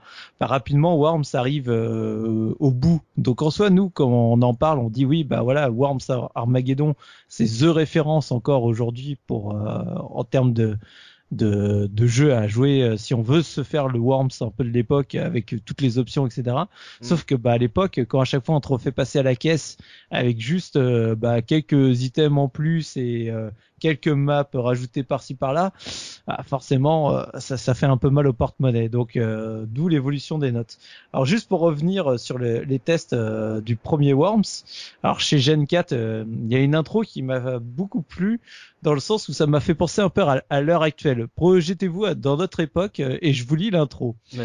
Worms rappelle l'époque bénie où il existait encore des petits développeurs pleins d'imagination qui portaient leurs projets à bout de bras, s'aidant éventuellement de services de quelques potes graphistes ou programmeurs. Les jeux devaient tenir sur quelques disquettes alors ils chiadaient le concept plutôt que l'esthétique, l'intérêt plutôt que le tape à l'œil, le développement plutôt que le marketing. Oh, bien sûr, peu d'entre eux ont atteint le Graal de la renommée, mais tous partageaient la même devise du neuf et de l'original, tu feras de la, de l'est- de la seule esthétique, point, tu ne te soucieras. Ah, carrément. c'est énorme. Donc, euh, ça ça m'a beaucoup fait rigoler parce que, bah, tu sais, en fait, c'est finalement quand tu te projettes aujourd'hui, là c'était il y a 20 ans, bah, c'est ah, c'est un peu ce que tu te dis à l'heure actuelle. Donc, ça. euh, ça ça m'a fait très bizarre quand je l'ai lu. Je me suis Mm. dit, tiens, mais merde, mais qu'est-ce qui se passe euh, C'est ça, même discours il y a 20 ans. Ouais, même discours il y a 20 ans. Donc, euh, bah, je vous cache pas que le test, euh, les, les gars ont adoré le premier Worms. Hein. C'était bah, pour le coup euh, la découverte du, du concept et c'était complètement euh, justement bah, quand tu vois les points positifs, c'est novateur, poilant, génial. Parce que voilà, c'était vraiment différent. T'a- t'a- T'avais jamais vu un jeu de ce type-là euh, avant quoi. C'était le, le gameplay en lui-même était complètement barré et complètement différent. Donc euh, si on reprend la vie d'Eric qui a fait le test du jeu, Dire que nous avons souvent joué à Worms serait un euphémisme. Que de parties avons-nous fait avec alliance, trahison et vengeance? Beaucoup. En tout cas, suffisamment pour découvrir que je pouvais me montrer mauvais joueur, moi entre parenthèses, devant la chance insensée de Thierry, Didier, Olivier et de beugler des jurons que même Fred le maquettiste répugnerait à prononcer. Cela dit, oublions les nombreux jeux de que j'ai pu hurler à l'occasion de sévères défaites. Worms est original, palpitant et fun, bref, génial. Oh, Donc ça, voilà. ça c'est beau. Voilà, ça c'est beau et, et c'était vraiment le le côté, euh, bah voilà, c'est un jeu qui, qui est vraiment complètement délirant et qui est euh, qui est vraiment nouveau et qui est vraiment génial. Alors pareil euh, du côté du test de, de chez Joystick, je vais je vais pas rentrer dans les détails parce que c'est ça rejoint quasiment euh, tout ce qui a été dit euh, chez Gen 4. Donc voilà, comme je disais, 92% d'intérêt et avec bah, les plus, le concept, le fun, les animations et le gros moins, ça reste bah, les graphismes, sauf pour les scènes en 3D, précisant entre parenthèses, parce que bah, les scènes en 3D faisaient bien délirer. Hmm.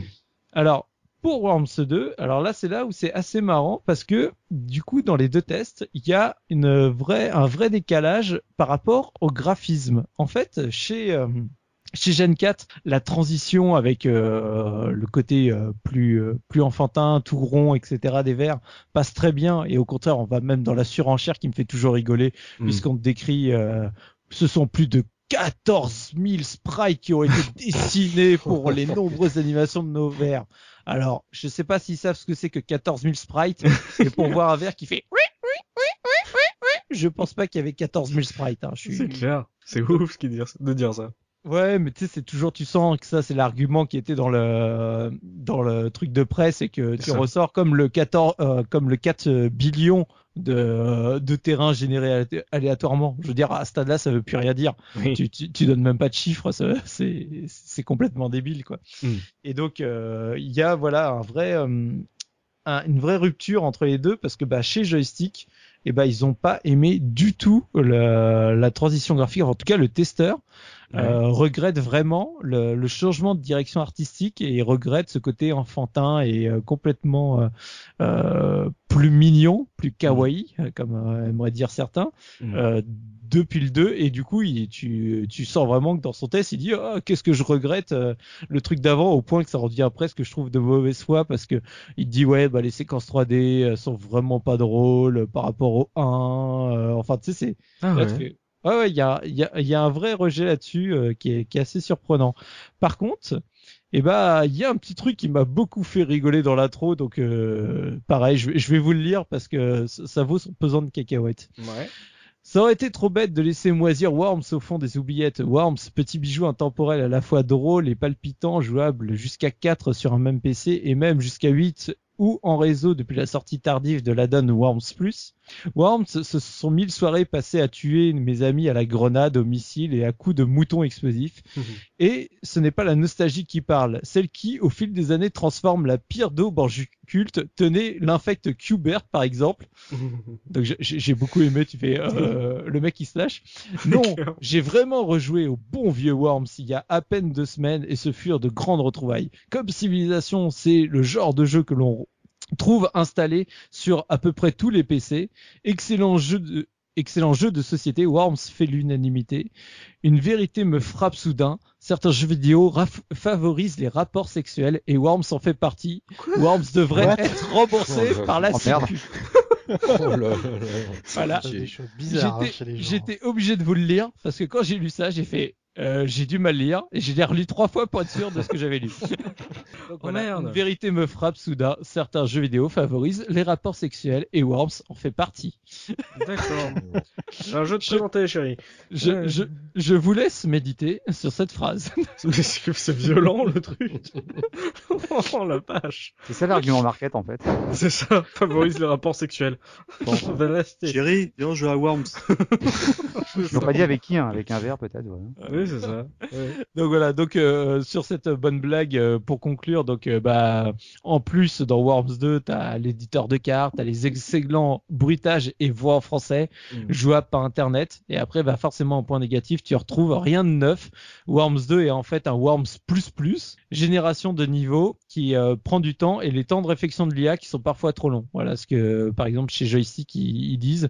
Mais en, en- en deux mots pour la conclusion, les fans du premier épisode risquent une mauvaise surprise. Worms 2 n'est qu'un Worms en SVGA, débugué, fignolé, SVGA. euh, bénéficiant d'une flopée de nouvelles options, mais qui, ludiquement, n'apporte rien de vraiment solide, excepté la possibilité de jouer sur Internet. Par contre, c'est un rite immanquable à ceux qui ne connaissent pas Worms. Donc euh, c'est là où on en revient à ce que je disais au départ, c'est que bah du coup c'est un jeu où comme c'est toujours le même gameplay, les mêmes mécaniques, bah au bout d'un moment tu tu tournes un peu en rond et en tout cas les testeurs le, sanctionnent euh, au fur et à mesure des, des jeux à cause de ça. Et donc dans Worms Armageddon c'est encore plus marqué parce que c'est juste encore une nouvelle fois, bah, juste des, euh, des options en plus, quelques niveaux en plus, et donc bah tu retrouves euh, là en conclusion par exemple chez euh, chez Joystick, Worms Armageddon aurait été un bon jeu si c'était le premier du nom. Mhm. C'est loin d'être le cas, il n'apporte quasiment rien par rapport à Worms 2. Ah, tiens, prends ça. Tiens, prends euh, dur. hein. et donc, de nouveau, comme c'est la même personne qui testait que je disais qu'il aimait pas euh, le, le graphisme, par exemple, en point négatif, il met graphisme guimauve. Oh là là. Ah oui, mais c'est ce que c'est ce qu'on aime. Oui, mais le lui, guimauve, non, c'est choupi quoi, tu vois. donc non euh, chez Joystick, Monsieur Pomme de Terre n'a pas du tout aimé les ah ouais, mais il s'appelle Monsieur Pomme de Terre. Attends, c'est normal quoi, non Monsieur Donc, Patate quoi, tu vois. Et du coup, pareil, bah, on retrouve un peu bah, chez euh, Gen 4, comme, comme je disais, bah, du coup, il a que deux étoiles pour Worms Armageddon. Donc, euh, les plus, c'est graphisme mignon, humour et nouvelles armes. Les moins, bah, parfois trop technique, chargement trop long. Et je sais pas pourquoi, pas de pin-up. D'accord. Je, je sais pas pourquoi. Et du coup, bah, quand on lit le contre-avis de Cédric, justement pour dire euh, que euh, cette lassitude d'avoir toujours les, les jeux euh, similaires, ça commence vraiment à faire beaucoup. On ne compte plus les éditeurs qui nous pondent des suites sans apporter grand-chose à la première version. Worms Armageddon est de cela. Aucune amélioration graphique, aucune amélioration des cartes. Certaines sont moins pratiques et les rares nouveautés sont quelques armes sans réel intérêt. Alors d'accord, c'est toujours aussi drôle, c'est sympathique en multijoueur, mais ce n'est pas suffisant pour justifier l'achat d'un énième épisode de la guérilla rampante. Donc voilà. Ils ont pas Ouais, tout à fait tort hein, quand ils quand ils pensent. non Bah attends, euh, c'est le truc qui... Non mais attends, le truc qui pourrait être marrant, c'est de voir euh, la manière dont il parlerait d'Armageddon à la sortie du 3D, tu vois. Là, je suis sûr qu'il serait en train de dire, oh là là, que ne regrettais, que ne Oui, oui, oui. la version 2D toute propre d'Armageddon. Bah ouais. Donc voilà pour euh, pour les avis euh, selon les différentes euh, magazines. Ah ouais, bah des avis qui ont baissé, tiens curieusement, euh, voilà, euh, ils ont pas eu à peu près eu le même avis que nous, donc euh, eux ont vu, euh, voilà, un peu de lassitude là, sur ces, ces qualités graphiques et l'absence de, de grosses nouveautés. Bah, j'espère qu'ils ont apprécié euh, Worms 3D. Là, il y en a eu de la nouveauté, il y a eu l'innovation, donc euh, ils ont dû être, ils ont dû être comblés. On va passer maintenant aux anecdotes euh, de Mikado Twix. Qu'est-ce qu'on a raté sur ces Worms, Mika? Pas, pas grand chose, on a évoqué pas mal de choses. En fait, il faut déjà savoir qu'une version euh, Virtua Boy a été en développement. Mon Dieu. Euh, donc, enfin, je, je, j'étais en train de me dire, mais comment je vais imaginer un Worms en, Virtua Boy? Et euh, bon, bah évidemment, faut, par, en rapport au four annoncé euh, de cette console, bah la- la- le portage a été complètement annulé. Les Faut vertueurs savoir qu'il y a- Virtual. Oh, des vertueurs sur virtual. C'est beau. C'est beau. Voilà, voilà, voilà. Tiens, continue, Mika. Et il faut savoir aussi qu'il y a des programmes, euh, des logiciels euh, basés sur, sur le thème de Worms qui, euh, qui existent, comme Liero, Worms ou Guzano. Bon, je vous cache pas que je les connais pas. qui utilisent grosso modo le même principe, mais à la seule petite différence, c'est que au lieu d'être au tour par tour, c'est en temps réel. Oula. Alors je sais pas ce Oh, le que bordel. ça peut valoir. Je, à mon avis, ça doit pas du tout fonctionner, quoi. Enfin, le côté tactique du truc doit. euh, Ça dure 20 secondes une partie. euh. Bah voilà. Et euh, il faut En savoir fait, aussi c'est le qu'il y a- Smash Bros de Worms quoi. Ça dépend Mikado parce que par exemple si tu vas voir sur YouTube, alors je, je, c'est peut-être ces logiciels, moi je me suis dit que c'était peut-être tiré de Worms Armageddon avec le côté custom des, des fans. Tu peux voir sur YouTube par exemple des courses de cor- de, de Core Ninja où tu vois quatre verres et c'est pas du tour par tour, c'est des parcours qui sont faits, des parcours super labyrinthiques où tu vois quatre verres qui se tirent la bourre en, en Core Ninja et c'est super impressionnant quoi. Et je m'étais demandé mais comment ils ont fait? Parce que le jeu à la base il est tour par tour, bah, c'est peut-être Bah, tiré de ce genre de logiciel. ouais. C'est peut-être ça, voilà. Et il y a aussi des clones. Oui. Euh, Il y en a un que, d'ailleurs, c'est Enfa qui m'a filé l'astuce, qui s'appelle Warmix. Et c'est un, c'est un clone, même pas masqué, hein, parce que jusqu'au nom, euh, jusqu'au nom, bah, on devine que c'est du Worm, quoi. Subtilité inside. hein, ouais, ouais. Vous pouvez, euh, Je vous crois pouvez que le voir sur. euh, ouais, faut, faut regarder sur Facebook. Hein, vous regardez sur Facebook les jeux. Il y a. Warmix. Et c'est Alors, il faut- exactement le même jeu. hein. Pardon. Il faut savoir que le, le, le jeu original a été développé sur Amiga par Andy Davidson, à la base pour une compétition de programmation en Blitz basique. Donc vous chercherez ce que je ne sais pas ce que c'est. Ah, C'est celui qui Organisé par un- en basique. Pardon? C'est c'est un gars qui programme vite en basique. C'est une jam, tu quoi. fais- c'est- T'as genre, t'as 4 heures pour produire un truc et tu fais ça en, voilà, tu fais ton, ton possible pour faire le, un, un jeu, quoi. C'est les game jam de maintenant. Ah ouais, c'est ce voilà, c'est c'est des compétitions où le but est de faire un jeu dans un temps donné. T'as maintenant t'as les 24, euh, t'as les t'as les trials 24 ou les trials 48 qui sont des concours de de, de programmation sur euh, pour faire des jeux flash. Maintenant ça a tendance à disparaître Ouais, parce que le flash disparaît, mais voilà quoi, c'est ça le toujours. gars, le, le gars fou, fait. Worms. hein. Voilà, c'est ce que j'allais dire. Donc en fait, c'était organisé dans le cadre d'un magazine Amiga qui s'appelle Amiga Format. Mhm. Et donc il y a une première version qui avait été euh, dévoilée un petit peu avant. Et euh, le jeu- à ce stade de développement, le jeu s'appelait Total, Total War Mage. Et on pense que c'est probablement une référence au jeu Total Carnage que je ne connaissais pas, donc j'ai regardé et ça ressemble grosso modo à Ikari Warrior. Ah je ouais. vois pas le, je vois pas trop le lien. Donc euh, bah malheureusement, Andy Davidson n'a pas gagné cette compétition. Ah, Merde. Mais euh, et il a en plus transmis euh, le jeu à plusieurs éditeurs, à éditeurs tous sans réponse. Et alors il a porté le jeu à l'European Computer Trade Show à Team 17, Mhm. qui avait un stand sur place et donc ils ont négocié le truc en direct. Quoi. Voilà. Et après, ils ont plus rien fait d'autre que ça. bah, euh, bah, Team 17, moi je sais pas s'ils font autre chose, hein, je pense. Non mais Je sais c'est à dire que le, le meilleur concept de Team 17 c'est pas eux qui l'ont inventé tu vois. C'est un Voilà. mec qui est venu leur proposer et le gars depuis au fait on n'avait pas eu une idée au départ? Non non laisse tomber. euh. Alors donc, euh, donc bah, plus tard, donc le jeu commercialisé est devenu sous le nom qu'on connaît, euh, Worms. Et euh, comme il est devenu extrêmement populaire sur Amiga, rappelez-vous, euh, Eric Cubizon nous en avait parlé Oui. euh, sur notre hors-série, euh, il a été porté sur d'autres, sur notamment Windows, Mhm. mais aussi sur macOS, sur Dreamcast, sur Nintendo 64, sur Game Boy, Game Boy Color, Game Boy Advance, GameCube, N4, Super Nintendo, PlayStation, PlayStation 2, Saturn, Jaguar, Pocket PC et Xbox. Mega Drive. Voilà. Et euh, d'ailleurs, petit aparté, tiens, pour les besoins de l'émission, j'ai regardé euh, les versions, euh, un peu les versions différentes du jeu. Mhm. Et moi, j'ignorais qu'il y avait une version euh, Game Boy. Ah, j'étais euh, sûr que t'allais parler de ça, du coup. Ah bah oui, normal. Et euh, là, j'ai pas compris. Autant euh, souvent, euh, j'encense la Game Boy, les Parodius, tout ça. J'avais même, je crois, joué à Lemmings que je trouvais potable. Euh, Worms, ça marche pas. Je suis désolé, ça ça fonctionne pas du tout quoi.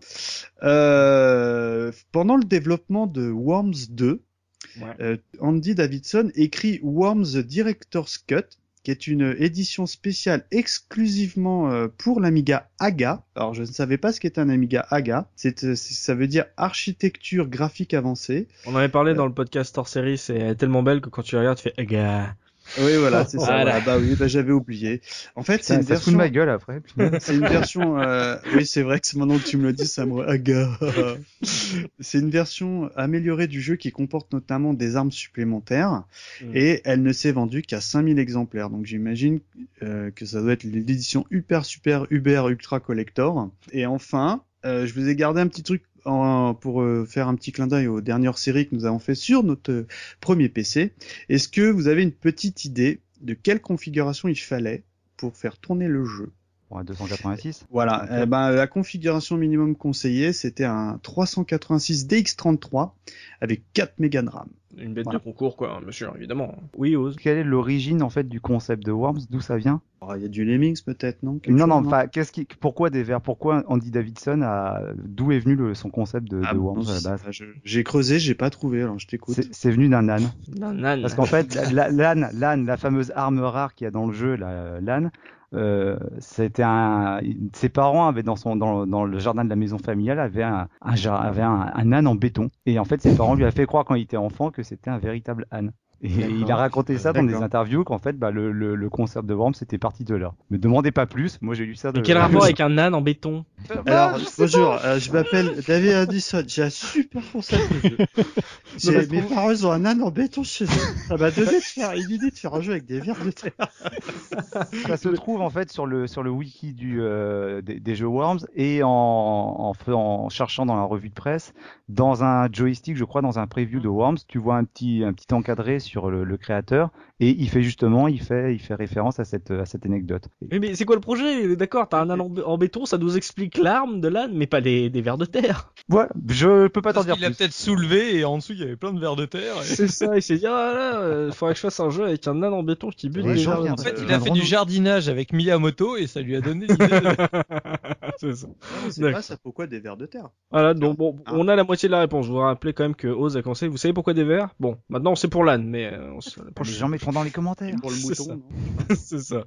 Euh, donc là, c'est pour les anecdotes. Euh, on va passer à l'Argus, toujours avec toi, Mikado Twix, et euh, faire offre évidemment le- la fameuse phrase du, du vendeur euh, que tu as proposé à Bibi. Alors, cher ami Bibi, euh, si tu as un peu l'habitude de nous écouter, euh, maintenant, euh, à chaque euh, rubrique de l'Argus, euh, j'ai pour habitude de demander euh, le prix que tu estimes normal et euh, le, on va dire honnête euh, que tu souhaiterais mettre dans ce jeu-là. Donc, euh, j'aimerais que tu me donnes euh, le prix du premier Worms sur PlayStation 1. Combien tu mettrais? Combien tu mettrais hein, À combien En je toute mettrais? honnêteté. Hein, en toute honnêteté. Hein. Euh, En francs ou en euros? Ah, bah, en euros d'aujourd'hui, on va dire, en- en- si t'es un petit peu collectionneur, tu vois. Ou pas. hein. Honnêtement, honnêtement, le premier, je mettrais, enfin, je mettrais pas plus de 15 euros, honnêtement, pour le premier. Ah oui, bah, t'es plutôt généreux, hein, parce qu'en fait, il, euh, go- alors faut savoir que les Worms, c'est pas des jeux qui cotent à mort, hein, parce qu'il y en a une tétrachée d'éditions. Et euh, bah c'est, t'as l'impression que t'as ton FIFA de l'année, donc t'as ton Worms de l'année, donc euh, bah, ça coûte plus, ça coûte pas grand chose. Il faut savoir que sur PlayStation 1, euh, en grosso modo, il cote autour de euh, 5 à 6 euros, quoi. Frais de Ah ouais. Oui. Ça Voilà. va, ça va. Ça monte euh, grand max euh, 12 euros et puis quand t'en as qui sont tarés parce qu'il y a marqué 9, euh, ils te mettent 44 euros. Bon, Oui, d'accord, le mec s'est lâché. voilà.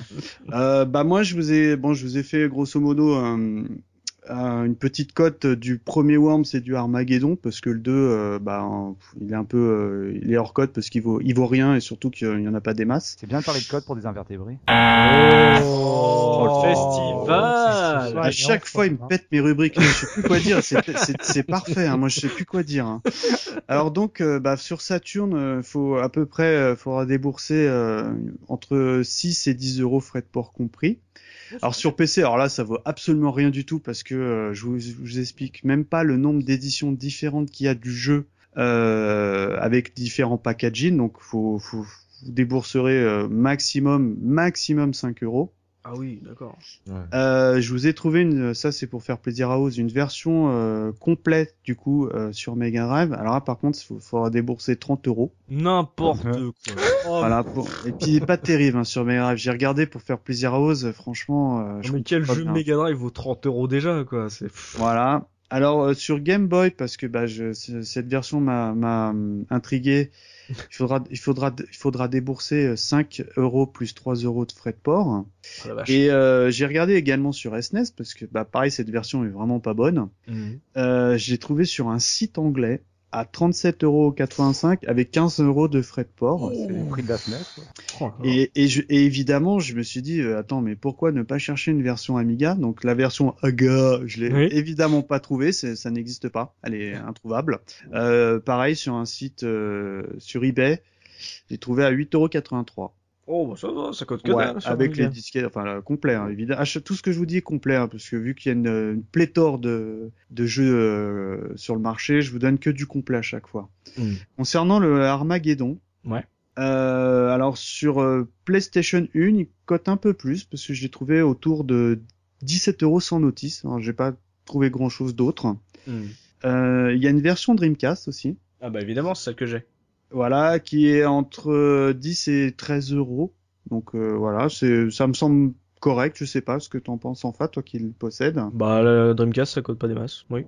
Il y a une version G- GBA G- euh, Game Boy Color euh, en loose. Malheureusement, j'ai pas trouvé en boîte, qui est ouais entre 5 et 8 euros également. Mhm. Alors là, sur PC, alors là, ça chute complètement puisque euh, vous, le, vous le paierez euh, euh, 2,50 euros. Piraterie déjà.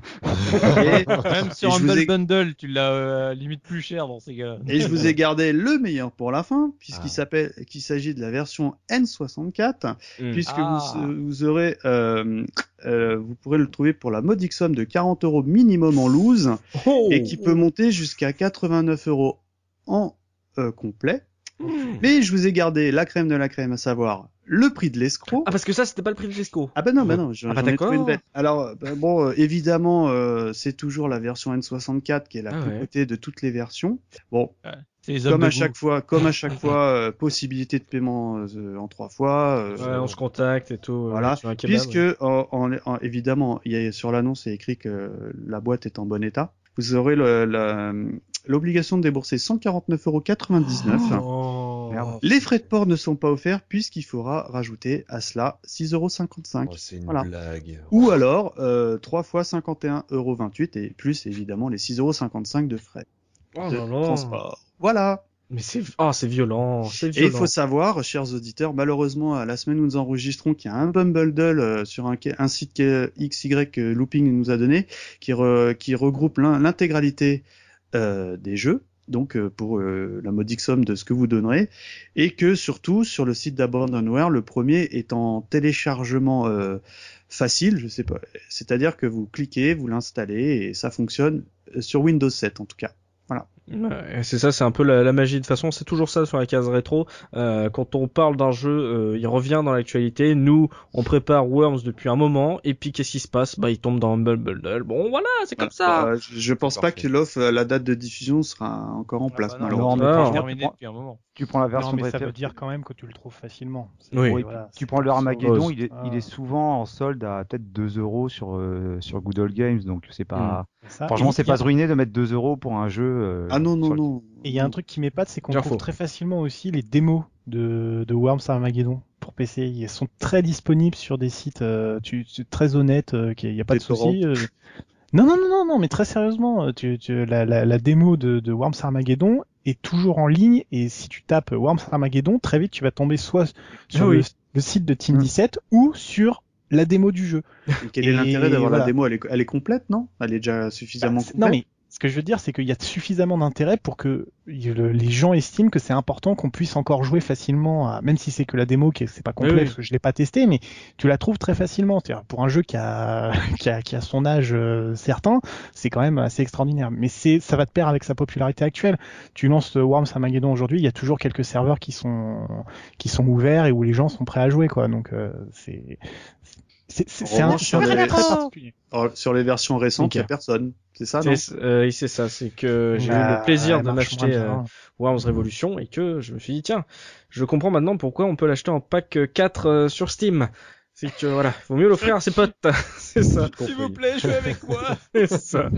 Ah bah voilà, avec euh, cet Argus, bah il va être temps euh, de se quitter. C'est malheureusement la fin de ce podcast consacré à Worms, enfin aux trois premiers Worms. Mais euh, vous pouvez bien sûr poursuivre cette discussion avec nous sur les forums de la case rétro.fr. On vous y attend évidemment pour parler de ça avec vous. Donc euh, merci à vous messieurs d'avoir participé à cette émission. Merci à toi Bibi d'être venu parler avec nous de- d'un jeu et pas que de toi. Euh, ça nous avait fait plaisir de te recevoir sur Bonus Stage. Ça nous fait encore plus plaisir de te recevoir sur un podcast standard. Donc merci à toi d'être venu. Ça nous a fait chaud au cœur.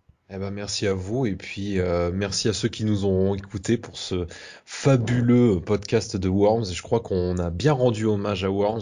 Je pense qu'on peut le dire. On a tous kiffé. c'est ça. Ah oui, oui, c'est- le mot de fin, ça, clairement. Voilà. Comme le dit Bibi, bien entendu. Merci à vous, chers auditeurs, de nous avoir suivis. On espère que vous avez passé un bon moment en notre compagnie. N'hésitez pas à partager ce podcast sur vos réseaux sociaux, à nous laisser une note et un commentaire sur iTunes. Ça nous fera toujours plaisir. Laissez un commentaire. On, de toute façon, on lit, euh, on réagit toujours hein, quand vous laissez des commentaires sur le site, sur iTunes. On est toujours là pour le lire. On se donne rendez-vous dans 15 jours pour un nouveau podcast de la case rétro. D'ici là, n'oubliez pas notre slogan le rétro gaming est l'avenir des consoles next gen. Salut, salut. Ciao. Ciao.